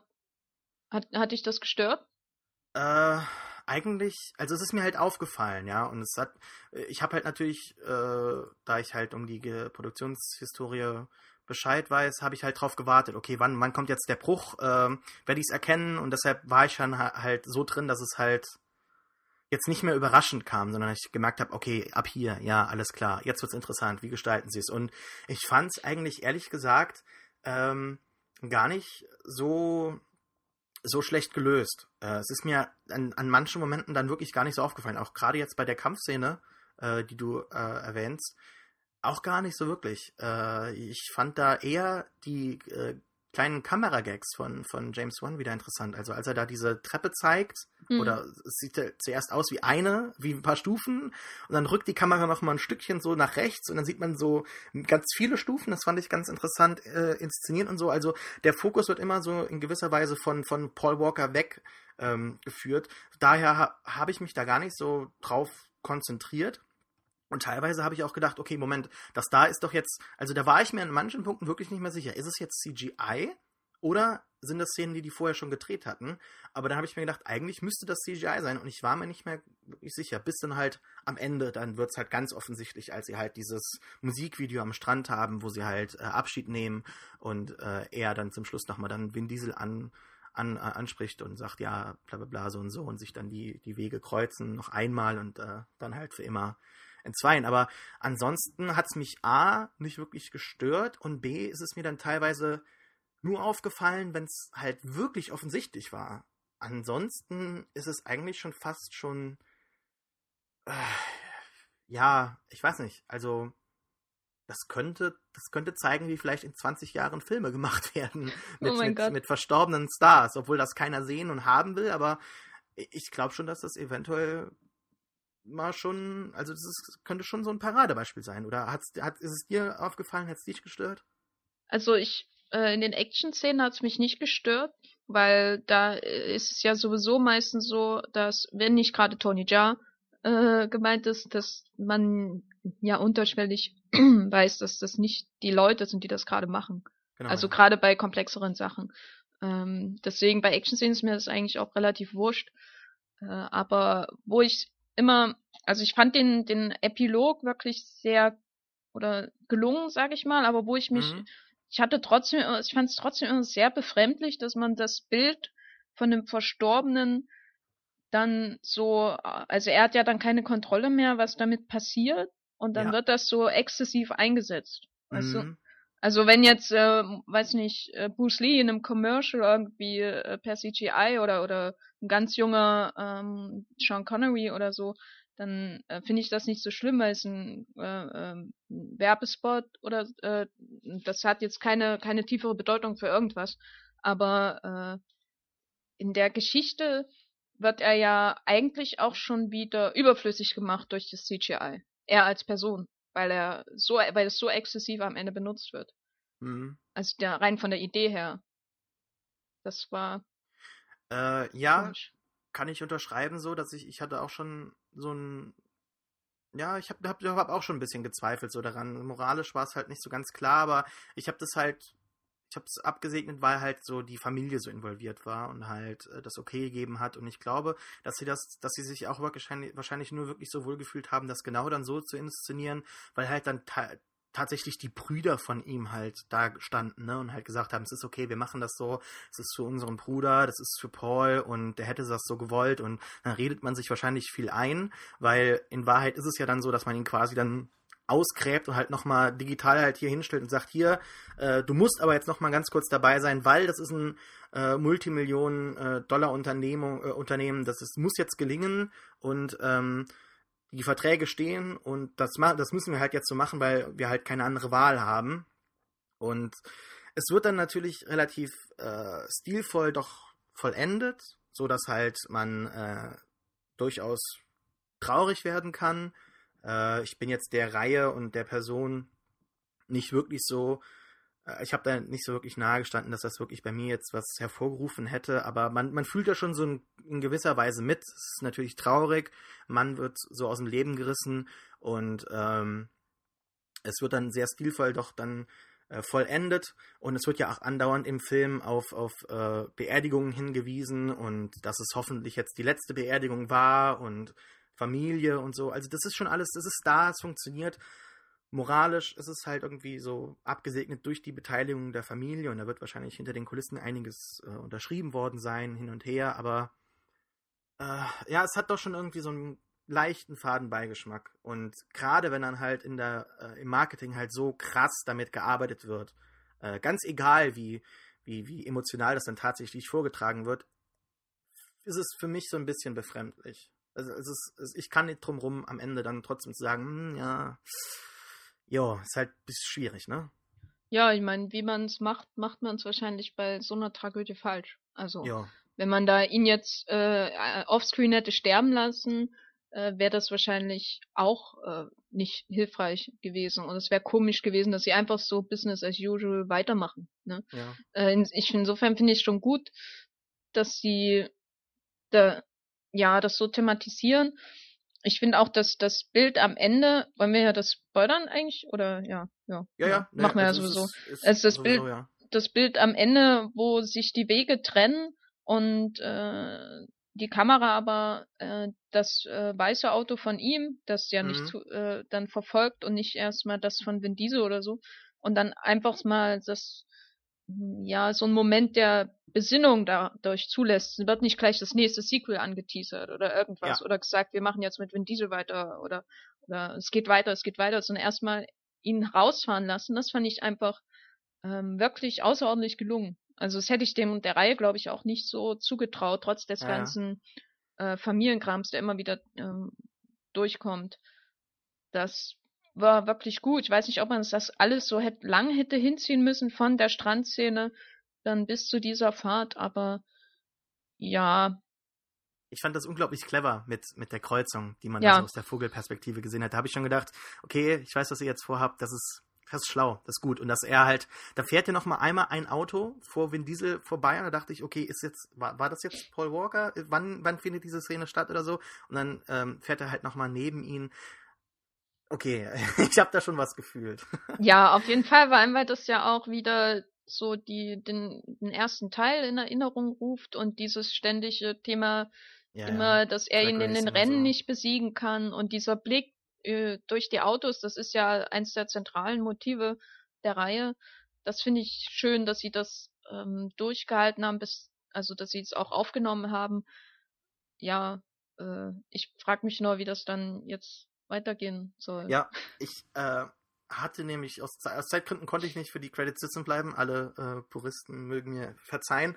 Ähm, deshalb, ich habe auch gedacht, da kommt auch jetzt nichts mehr. Da gibt's jetzt keine Post-Credit-Scene. Also, da bist du sitzen geblieben? Weißt du, ob's ja, eine ja, gibt? nee, nee, es gab keine. Gut, weil das, das steht ja auch dann äh, für Paul, äh, für Paul. also wahrscheinlich vor Paul bei, äh, bei deiner, äh, bei deinem Screening. Ähm, Nee, nee, ich, hab hab, ich auch ich so- muss den auf Deutsch gucken. ach so, oh je. Ja, ja. Was für eine Strafe. Ähm, ja, da habe ich auch gedacht, da, da kommt jetzt auch nichts mehr. Ne? Das, ist, das ist jetzt der Abschied. Die Frage ist halt jetzt, wie geht's weiter? Ne? Also, äh, äh, wir haben ja schon am Anfang festgehalten, dass wir, das wissen die auch wahrscheinlich alle, dass halt Paul Walker halt nicht wirklich so integral war für den Erfolg und äh, die, die Fortführung des Franchises. Er war halt dabei und hat halt einen gewissen äh, Traditionseffekt gehabt. Und äh, die Freundschaft war ja schon irgendwo da zwischen ihm und Vin Diesel, beziehungsweise Toretto, wie auch immer. Äh, die Frage, die ich mir halt jetzt stelle, ist A, mit welcher Sto Story möchte man dann jetzt weitermachen? Weil die Tür wird ja doch schon offen gelassen. Okay, es gibt doch schon, Jason Statham ist noch da. Und es wird auch schon direkt quasi, während er halt verbuchtet wird, wird halt schon gesagt, ja, der bricht eh wieder aus. Halt Hm. wieder, auch wieder sehr, sehr comic-booky. Und ähm,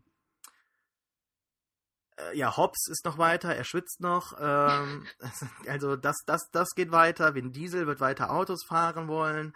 Und äh, Universal wird wahrscheinlich weiter richtig äh, Geld scheffeln wollen. Von daher, es, es wird weitergehen, hundertprozentig wird es weitergehen. Die Frage ist halt nur wie. Ich denke, dass man mit Kurt Russell wieder jemanden so eingeführt hat, mit dem man was weitermachen könnte, wenn man das will. Aber die Frage ist halt, ob es wirklich muss. Und äh, das, die kann man eigentlich mit Nein beantworten, würde ich sagen. Also das ist eigentlich ein gutes Ende.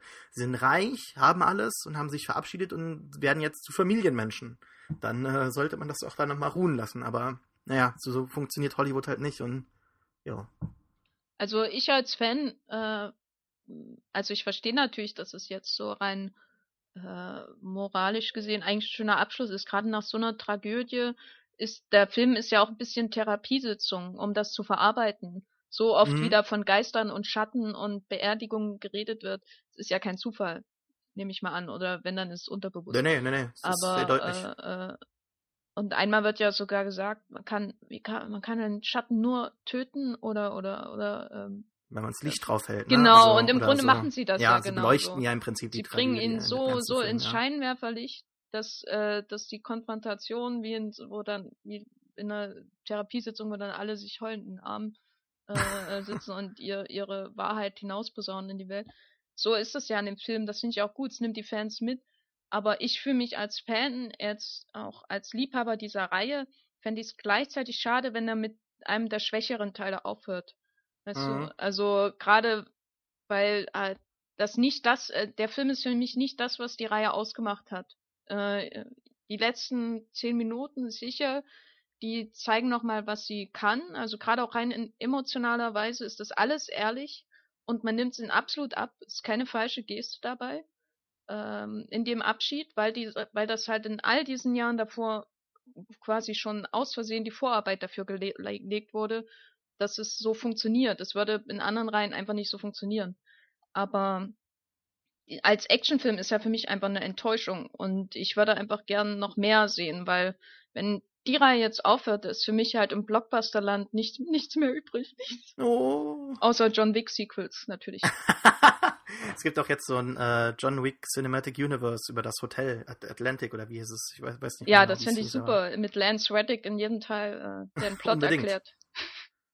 Nee, gar, gar, keine, gar keine Ironie. Äh, fand ich ganz großartig. Deshalb, aber äh, ich kann das nachvollziehen. Ich habe mich auch äh, auf, auf die letzten Teile wirklich gefreut.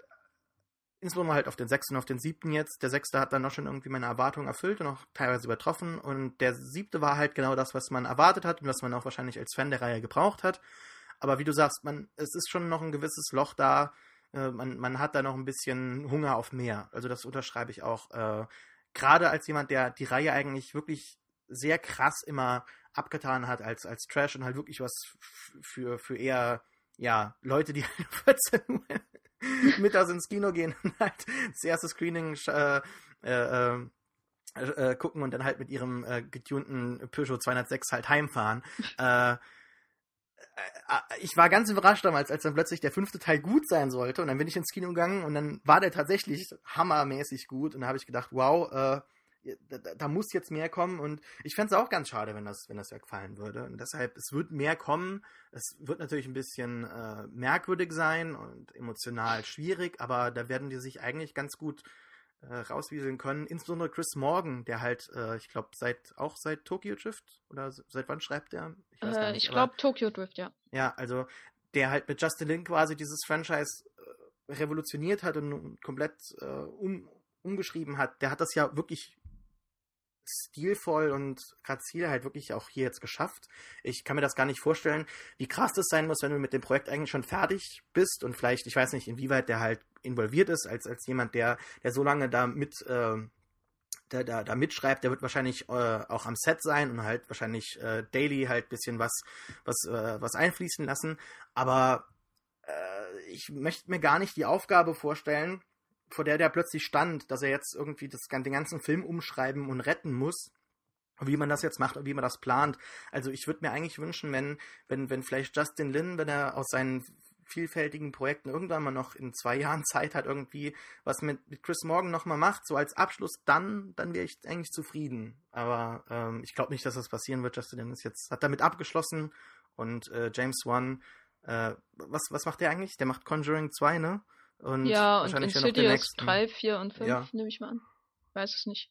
Ich könnte mir auch jetzt eigentlich niemanden wirklich vorstellen, dem ich das so in die Hand drücken würde, so pauschal, wo ich sagen würde, ja, du machst das wunderbar, aber Naja, ich würde die, die Regisseur von John Wick äh, nehmen. ja, okay, okay, ja, die, die, die, fallen meinem da kann ich ja. mir vorstellen, dass sie halt wirklich mal selber einen Blockbuster machen. Äh, Du hast auch ein, ein tolles Interview äh, mit denen geführt, das werden wir auch verlinken, müssen wir uns notieren. Ähm, und ja, gut, die könnte man holen, ja. oder äh, ja, es gibt da bestimmt auch noch andere, die halt eher so aus dem B-Bereich kommen oder so, aber Ja, bestimmt, ja. Ähm, ja, ich, ich fände es auch super, wenn Justin Lin wiederkommen würde. Ich freue mich aber irgendwie auch sehr auf seinen Star Trek-Film. Einfach weil ich hoffe, dass er mit Star Trek dasselbe macht wie mit Fast and Furious, nämlich ja. es rettet.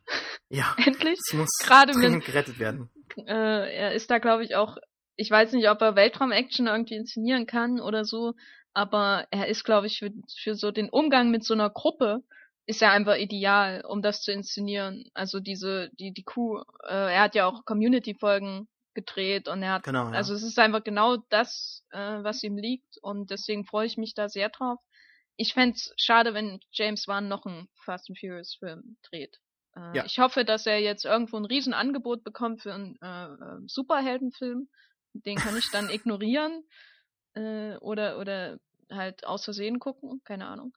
Und äh, irgendjemand Interessantes macht dann den nächsten Teil. Vielleicht tritt dann auch irgendwann Vin Diesel ab, wenn er vielleicht mal einen anderen erfolgreichen Film produziert, wer weiß.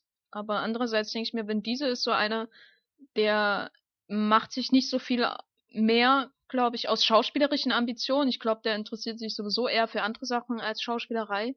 Ja. Äh, war ja von Anfang an eigentlich so. Und der wird das Ding so lange machen, wie er muss. Äh, und bis er vielleicht was anderes hat. Also solange er vielleicht damit auch irgendwie Riddick äh, äh, begründen kann oder so. Weißt du, also es ist ja, ich habe ja ihm immer das Gefühl, er will eigentlich X, ne? Also da gibt's ja das, das Reboot. ja, aber ich weiß nicht, Teil, ne? ich weiß, ich glaube nicht, dass er an Triple X irgendwie hängt, sonst hätte er ja auch beim zweiten ja, Teil mitgemacht. Ja, stimmt. Und Riddick, Ähm. glaube ich, ist das, was ihm äh, liegt oder oder meinetwegen äh, ein eigener Marvel-Film, so äh, Inhumans oder so, keine Ahnung. Und Warum bis nicht? sowas, äh, bis sowas durchschlägt, dann äh, so lange wird er, glaube ich, Fast and Furious weitermachen. Ich warte ja immer noch auf die äh, Dungeons and Dragons Dokumentation oder Dokumentarfilm von ihm. Ne? Also der ist ja ein unglaublich großer Fan. Das ist ja ein riesiger Nerd. Das ist ja, das ist ja eigentlich lächerlich, dass jemand mit mit so einer äh, verstellt tiefen Stimme über Autos, Familie und, und, und Schweiß äh, schwadroniert und dann halt in Wahrheit so eigentlich so ein äh, Typ mit einer relativ weicheren Stimme ist, der sich für Dungeons and Dragons halt interessiert. Äh, das ist und halt auf, auf Facebook irgendwie so total, äh, also Videos postet, wie er oder Fotos, wie er halt nackt duscht und halt, oh, das, oder ich glaube, er hat auch ähm, mal ein Video gepostet, kurz, relativ kurz nach dem Tod von, von Paul Walker, wo äh, in World of Warcraft irgendwie so zwei Leute nebeneinander reiten oder so durch irgendeine so ähm, äh, Plantage, was weiß ich, erinnere mich nicht mehr ganz genau dran, aber wo halt auch irgendwie, glaube ich, gezeigt wurde, okay, äh, war das Paul Walker? Nee, haben die zusammen, also haben die zusammen World of Warcraft gespielt, ne? Also, wie du sagst, ich glaube auch, dass denen das nicht so wirklich interessiert und solange das Geld fließt und äh, ansonsten alles läuft, dann kann der halt seine, ja, seine Leidenschaften irgendwo anders ausleben. also, wenn Riddick vielleicht noch, wenn noch ein Riddick-Film kommt, das wäre eigentlich ziemlich cool. Also, ich mag Riddick. Äh, ich habe äh, äh, die gar nicht gesehen, die Filme. Ich, ich werde die noch nachholen, aber äh, ja, ich glaube, Ja, das ist der, das von haben. allen Filmen ist das so sein Herzensprojekt, habe ich das Gefühl, weil solange wie er immer wieder von Riddick geredet hat, Riddick, Riddick, Riddick, Riddick, Riddick, Riddick, weißt du, das ist auch, äh, da merkst du, da, da ist, glaube ich, wenn überhaupt irgendwas, weil er macht ja auch die Videospiele oder Genau, hat sie ja. gemacht und so, das ist, da ist so viel dahinter. Wahrscheinlich inter- ist ja jetzt nicht so weit weg von Dungeons and Dragons, nicht mal an so. Ist vielleicht für ihn auch einfach interessanter, als irgendwie auf Kahnen rumzurutschen und äh, Familienkram zu labern, ja. Ja, das wäre noch so einer meiner Hauptkritikpunkte. Den habe ich, glaube ich, noch gar nicht erwähnt. Also ich finde, dass so oft die Familie erwähnt wird. Ich finde, dass man Familie aber nicht wirklich sieht. Also ich finde, dass es so oft betont wird und in, Meinst, meinst du jetzt in der Dialogen- Reihe oder in dem Film?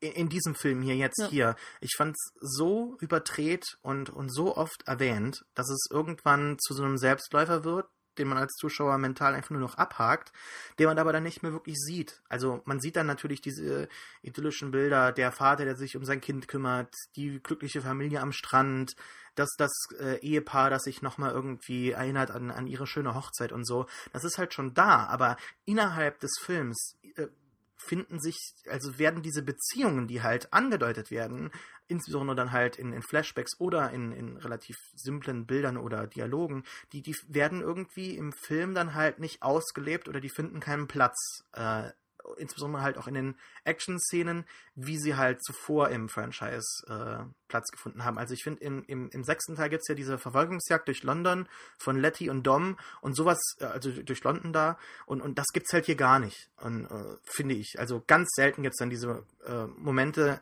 in denen K Figuren irgendwie so durch ihre äh, Aktionen äh, ihre Beziehungen irgendwie auseinander. Ich weiß gar nicht, ich will mir, glaube ich, gerade widersprechen, keine Ahnung. weiß gar nicht, ob das so unterschreibe, aber ähm, ja, fand ich, ich fand, das waren halt teilweise eher so Lippenbekenntnisse, finde ich. Als, ja, also ich glaube, tatsächlich die, sich im Film wiedergespiegelt hat. Ich glaube, da die einzige Beziehung, wo das äh, in der Action auch ersichtlich war, war die zwischen Jason Statham und Vin Diesel mit ihren ständigen Auto-Hate-Fucks äh, weil das ist, also, nee, ja, das ja, ist ja auch wirklich. Schwänze, die da, aufeinander stoßen, ähm, ja, schon klar. Weil, nein, das ist ja auch, ähm, das ist ja das Schöne immer bei diesen Rennen gewesen und wie bei dem von dir angesprochenen, äh, wo die Action-Szene halt charakterbildend ist, beziehungsbildend, äh, weil sie, die machen ja das Rennen und dann stehen sie lang, lange Zeit rum und labern äh, und es geht nahtlos ineinander über, weil die fahren halt nicht nur um zu fahren, sondern sie fahren auch, weil das das ist, was sie immer verbunden hat. Das das eine, was bei dem Film fehlt. Das andere, was fehlt für mich, ist so dieses, das hat mir aber auch in Fast Five am besten gefallen. In Fast Six kommt es auch vor, wo sie zusammen den Heist planen. Also wirklich äh, in seinen Einzelteilen. Ne, wo sie zusammenarbeiten, wo dann auch immer ähm, die Gags zwischen Ludacris und Tyrese kommen oder was äh, in, also bei fünften Teil speziell, das natürlich mit dem, äh, dieses ewige Geplane für den äh, Überfall auf die Bank.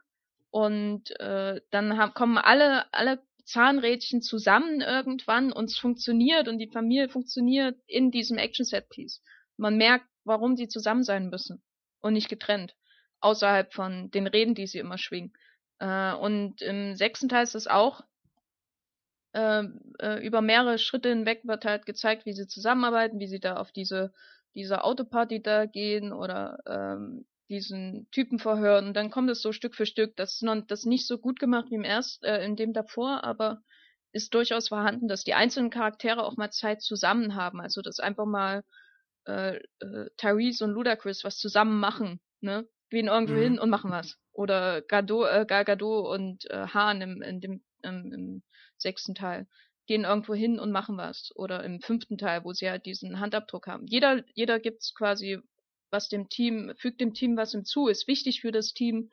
Äh, und das von, passiert halt in diesem Teil nicht wirklich. Also selbst dieses ewige Gelaber, wo, wo Tyrese jetzt mal hier äh, Chef sein will und sagen will, wie es läuft, das ist ja, die Szene ist ja komplett tot eigentlich. Mhm. Also es ist nicht lustig, zumindest war es in der deutschen Synchro nicht lustig, nee. die der Presse gezeigt wurde von Universal. äh, und äh, äh, es ist aber auch nicht so, dass dann letztendlich irgendjemand was hin, äh, äh, hinzufügt. Äh, der Plan wird nicht erklärt, sondern es wird dann einfach gemacht, was natürlich wichtig ist für den Überraschungseffekt. Aber das ist die einzige Szene, wo äh, oder das das einzige Mal, wo überhaupt eine Planungsvorgang da ist, so wirklich. Ne? Danach äh, sind sie dann in dem Haus, geht alles relativ fix von selber. Und da heißt das, was, das ist ja das, was äh, dem fünften Teil, was am fünften Teil oder was er an allen, an der Reihe geändert hat, dass die, dass halt diese Heist-Movie-Momente kommen. Und hier mhm. hast du zwar Heist-Szenen, aber nie die Dynamik von einem Heist-Movie. Das heißt, alle Schritte von einem Plan, bis er funktioniert oder scheitert. Und das ist, glaube ich, das, was weswegen Familien, das Familiengelaber bisschen aufgesetzt wirkt, weil die Familie muss man nicht in glücklichen Familienszenen zeigen, sondern in Familienszenen, wo man denkt, die machen die Filme aus, diesen, da ist die Familie äh, äh, funktioniert zusammen, ist ein Organismus sozusagen, weil es so gut zusammenarbeitet. Mhm, ja, unterschreibe ich alles. Ja. Ähm, ich hätte noch eine letzte Frage. Ja. Äh, ich finde ja, dass sich die äh, Fast and Furious Reihe zu so einem äh, zu so einer äh, Fantasieerfüllungsmaschine irgendwie auch in gewisser Weise äh, äh, entwickelt hat. Nicht nur in Bezug auf, auf die krassen Action-Szenen oder verrückten Stunts, sondern auch auf die Duelle. Also man hat im Prinzip, äh, man wollte ja schon, also so als Action-Fan finde ich schon, dass man sehen will, hey, ähm, äh, wenn, wenn jetzt The Rock gegen Vin Diesel kämpft, wer, wer gewinnt da? Ja, also dass die sich mal prügeln. Jetzt hatten wir The Rock und äh, Jason Statham. Jetzt hatten wir auch Vin Diesel und Jason Statham am Ende. Also da äh, bleibt keiner aus. Jetzt die Frage eventuell, wenn man das Franchise jetzt irgendwie nochmal mit einem neuen Baddie irgendwie so beleben will oder ähm, wen könntest du dir da vorstellen und, und mit wem sollen die sich dann noch irgendwie äh, die Köpfe einschlagen? Weil man versucht das ja so mit der Expendables-Reihe so in gewisser Weise, dass man sagt, hey, ähm, jetzt sind Schwarzenegger und Stallone endlich gemeinsam auf der Leinwand und äh, bitte rennt uns äh, die Kinosäle ein. Und dann gibt es halt Flops oder bleiben, die Filme bleiben zumindest mal hinter der Erwartung zurück, finanziell, aber auch insbesondere kreativ, weil es kommt halt 20 Jahre zu spät. Und äh, jetzt haben wir eigentlich in dieser krassen, in einer der letzten wirklich tollen, großen Action-Filmreihen, äh, äh haben wir, haben wir diese großen äh, Duelle der aktuellen Stars. Und da hält, fällt dir da jemand ein? Willst du Keanu Reeves haben? Also Soll Keanu, Keanu finde ich super. Ja. Ähm, ich würde, ich würde mir sogar einen Fast and Furious Film angucken, wo er Regie führt, weil, weil Man of Tai Chi ziemlich gut war. Ja. Und auch so ein bisschen corny, kitschiges, kitschiges Element hat, aber es war so ernst, dass ich das einfach, oh, weißt du, es war nicht diese elendige ja, ja. Selbstironie, die immer bei solchen Sachen heutzutage dabei sein muss. Ähm, das finde ich einfach schön. Wen ich auch gern sehen würde, ist äh, Iku Uweis aus der The Raid-Reihe im, mhm. äh, als der Hauptdarsteller. Der sechste Teil hatte ja schon einen Darsteller aus der The Raid-Reihe, der äh, ein, zwei schöne Szenen hatte, aber ein bisschen verschenkt wurde. Äh, wenn ich mir jetzt anschaue, wie sie mit Tony Jaa umgegangen sind, will ich vielleicht doch nicht, dass Iko Uweis das macht, aber es wäre natürlich cool, äh, wenn, wenn sie, weil er ist ja neben, so neben, weiß nicht, Donnie Yen, der auch schon ziemlich alt ist, äh, oder Wu Jing oder so, einen der größten oder der besten, sag ich mal, nicht größten, sondern von, von seiner Meisterschaft sozusagen einer der, der besten Stars mhm. in Asien, gerade was das angeht. Und den würde ich gern sehen, doch. Wenn, wenn ein Regisseur ist, der fähig ist. Mit, mit Gareth Evans hätten wir noch eventuell einen potenziellen Regisseur. Ich hab ja, mit Gareth Evans habe ich so ein paar Probleme. Der macht ja. mir, ich finde, seine Sachen sind wahnsinnig gut ausgeklügelt, aber mir fehlt bei ihm immer so ein bisschen der Reibe-Moment, weißt du? Also mhm. Also dieses, es erinnert mich bei ihm immer ein bisschen an The World's End von Edgar Wright, weil ich da ähnlich Probleme hatte, dass alles so perfekt ist, dass es keine Widerstände mehr gibt und das ist halt das Wichtigste bei Action. Also, ja, ja. Äh, ja aber er ist auf jeden Fall trotzdem ein guter Regisseur, also er würde dem Franchise sicherlich nicht schaden oder so. Ja. Ja, ansonsten ist das Actionfach, was amerikanische Schauspieler angeht, natürlich ein bisschen arm gerade. Ja, klar, ja. In dem Alter zumindest. Vielleicht als, als, ähm, vielleicht Jackie Chan noch? So als, Nein, um Gottes Willen, ich mag. oder so. Nein. Äh, ach nee. Ich bin ja Jackie Chan-Fan schon, aber nicht äh, wie er aktuell ist. Äh, jetzt soll er einfach den Chinesen Arsch kriechen und das so lassen. Also ich habe ja äh, The Guest äh, aus, aus 2014 ah, aus dem ja, letzten ja. Jahr so toll gefunden mit, mit Dan Stevens aus, äh, wo macht er mit bei, bei Downton Abbey? Macht er, spielt er mit, genau, ja. Und ich fand The Guest unglaublich toll. So halt eine, eine Zusammensetzung aus, aus Referenzen und äh, Momenten der, der 80er und B-Movie-Filme und jetzt irgendwie so. Äh, fand ich ganz toll und den könnte ich mir so als dritten Bruder vorstellen. Da hätte man eventuell so eine Trilogie, dann dann nochmal kommt und sagt, ja, ich befreie jetzt meinen Bruder, bringe den anderen Bruder wieder äh, äh, zu, zu Bewusstsein und dann, dann geht's ab. Dann aber, ist also nicht nur Gegenspieler gegen Crew, sondern Crew gegen oder Familie gegen Familie. Aber also, dann bitte als, als Matthew Crawley aus Downton Abbey und nicht als The Guest. das wäre viel interessanter. Da wäre noch mehr äh, Britishness da einfach drin, würde ich also, sagen. Ja, ich glaube, der wird ja dann eh keine Zeit haben im nächsten Jahr, der wird ja der nächste Bond, ne? Oder? Ah, das fände das fänd ich schade. Ja? Er, also ich, ich mag ihn ja, äh, aber ich weiß nicht, ob ich, äh, also ich finde Bond ist immer eine Strafe. So, ich sehe den Bond, ja, ne? die so Bond-Figur Bond selber. ein bisschen, ne? Genau, äh, Daniel Craig hat ja auch seitdem keinen interessanten Film mehr gemacht, so wirklich. Ja. Und ähm, deswegen, also wen ich vielleicht noch gerne sehen würde, weil es mir gerade eingefallen ist, wegen Bond, äh, ist Clive Owen. Einfach weil ich ihn mhm. in allem gerne sehe. Ja, äh, Clive Owen äh, hat seit, ich weiß, ich, es gibt ja bei IMDb, kann man, wenn man IMDb Pro hat, kann man die Agenten sehen, ne? Oder Mhm. man kann da irgendwie noch ein bisschen mehr erfahren über die Schauspieler und so und Kontaktmöglichkeiten, glaube ich. Äh, ich würde mich mal informieren, welchen Agenten der hat, weil der hat auch, also ich weiß nicht, hat Clive Owen Geldprobleme? Hat der keinen Geschmack persönlich? Der ist doch, der ist doch seit seit seit zehn Jahren ist er quasi in nur schlechten Filmen zu sehen. Und, Und- in The Nick.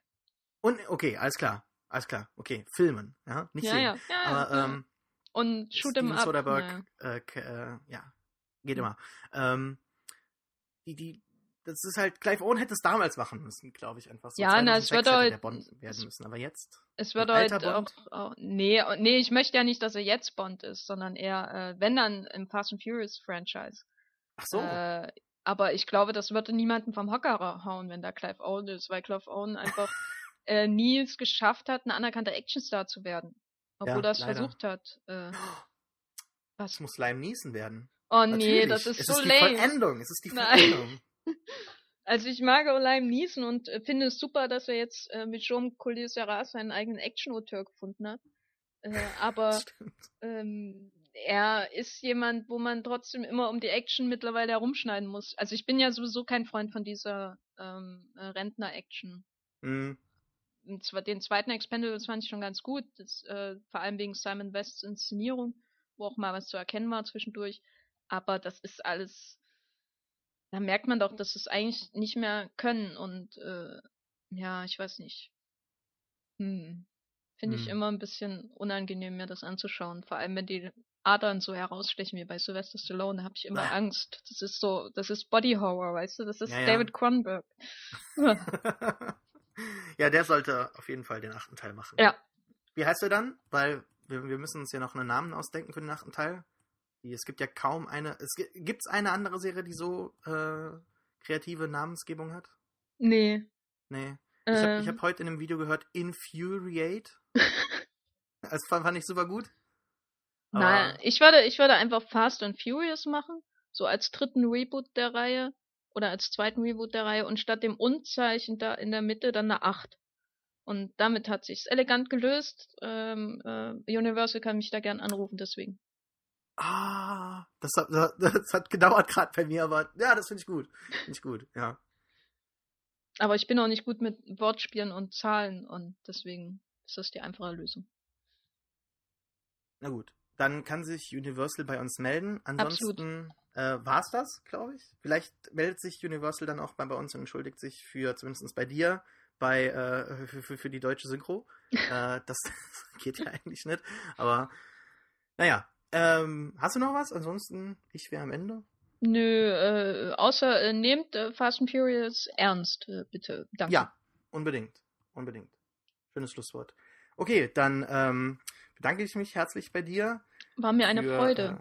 Äh, ja, mir auch. Äh, du warst ja schon mal dabei. Ich hoffe, heute war die Erfahrung etwas äh, erfreulicher als damals drei Stunden Oscars besprechen, so mit Nebenkategorien von äh, Sound Editing, Sound Mixing und so. Es war eigentlich genau wie mein Alltag damals. Also ich finde, heute war es noch zu kurz, ne? Also hier bei 1,30 oder was? Das, nee. Ja, es ist ja ohnehin, es ist ja irgendwo am Ende ein Laber-Podcast, weil er halt nicht irgendwie einem gewissen Skript folgt und journalistische Standards hat oder erfüllt, je nachdem. Aber es, es soll schon irgendwo seine Grenzen haben, oder? Naja, hat Nein? Fast and Furious Grenzen? Sollten wir uns nicht Ah. alle Fast and Furious zum Vorbild nehmen? Seien wir Okay. doch mal ehrlich. Dann äh, kommst du irgendwann demnächst mal wieder vorbei und dann machen wir äh, acht Stunden lang mindestens. Ja, Podcast. ich würde auch, äh, ich würde auch gerne über das Sound Editing von äh, Fast and Furious reden. Haben wir jetzt, haben wir jetzt nicht, also haben wir nicht geschafft. Dann sag noch was. Nein. War nur ein Spaß. Ei gut, dann äh, man findet uns auf iTunes. Äh, ich verlinke das alles. Die sonstigen Links, die äh, im äh, Podcast erwähnt wurden, sind auch in den Shownotes auf Pew Pew Pew zu sehen. Äh, dann herzlichen Dank fürs Zuhören und bis zum nächsten Mal. Tschüss. Tschüss.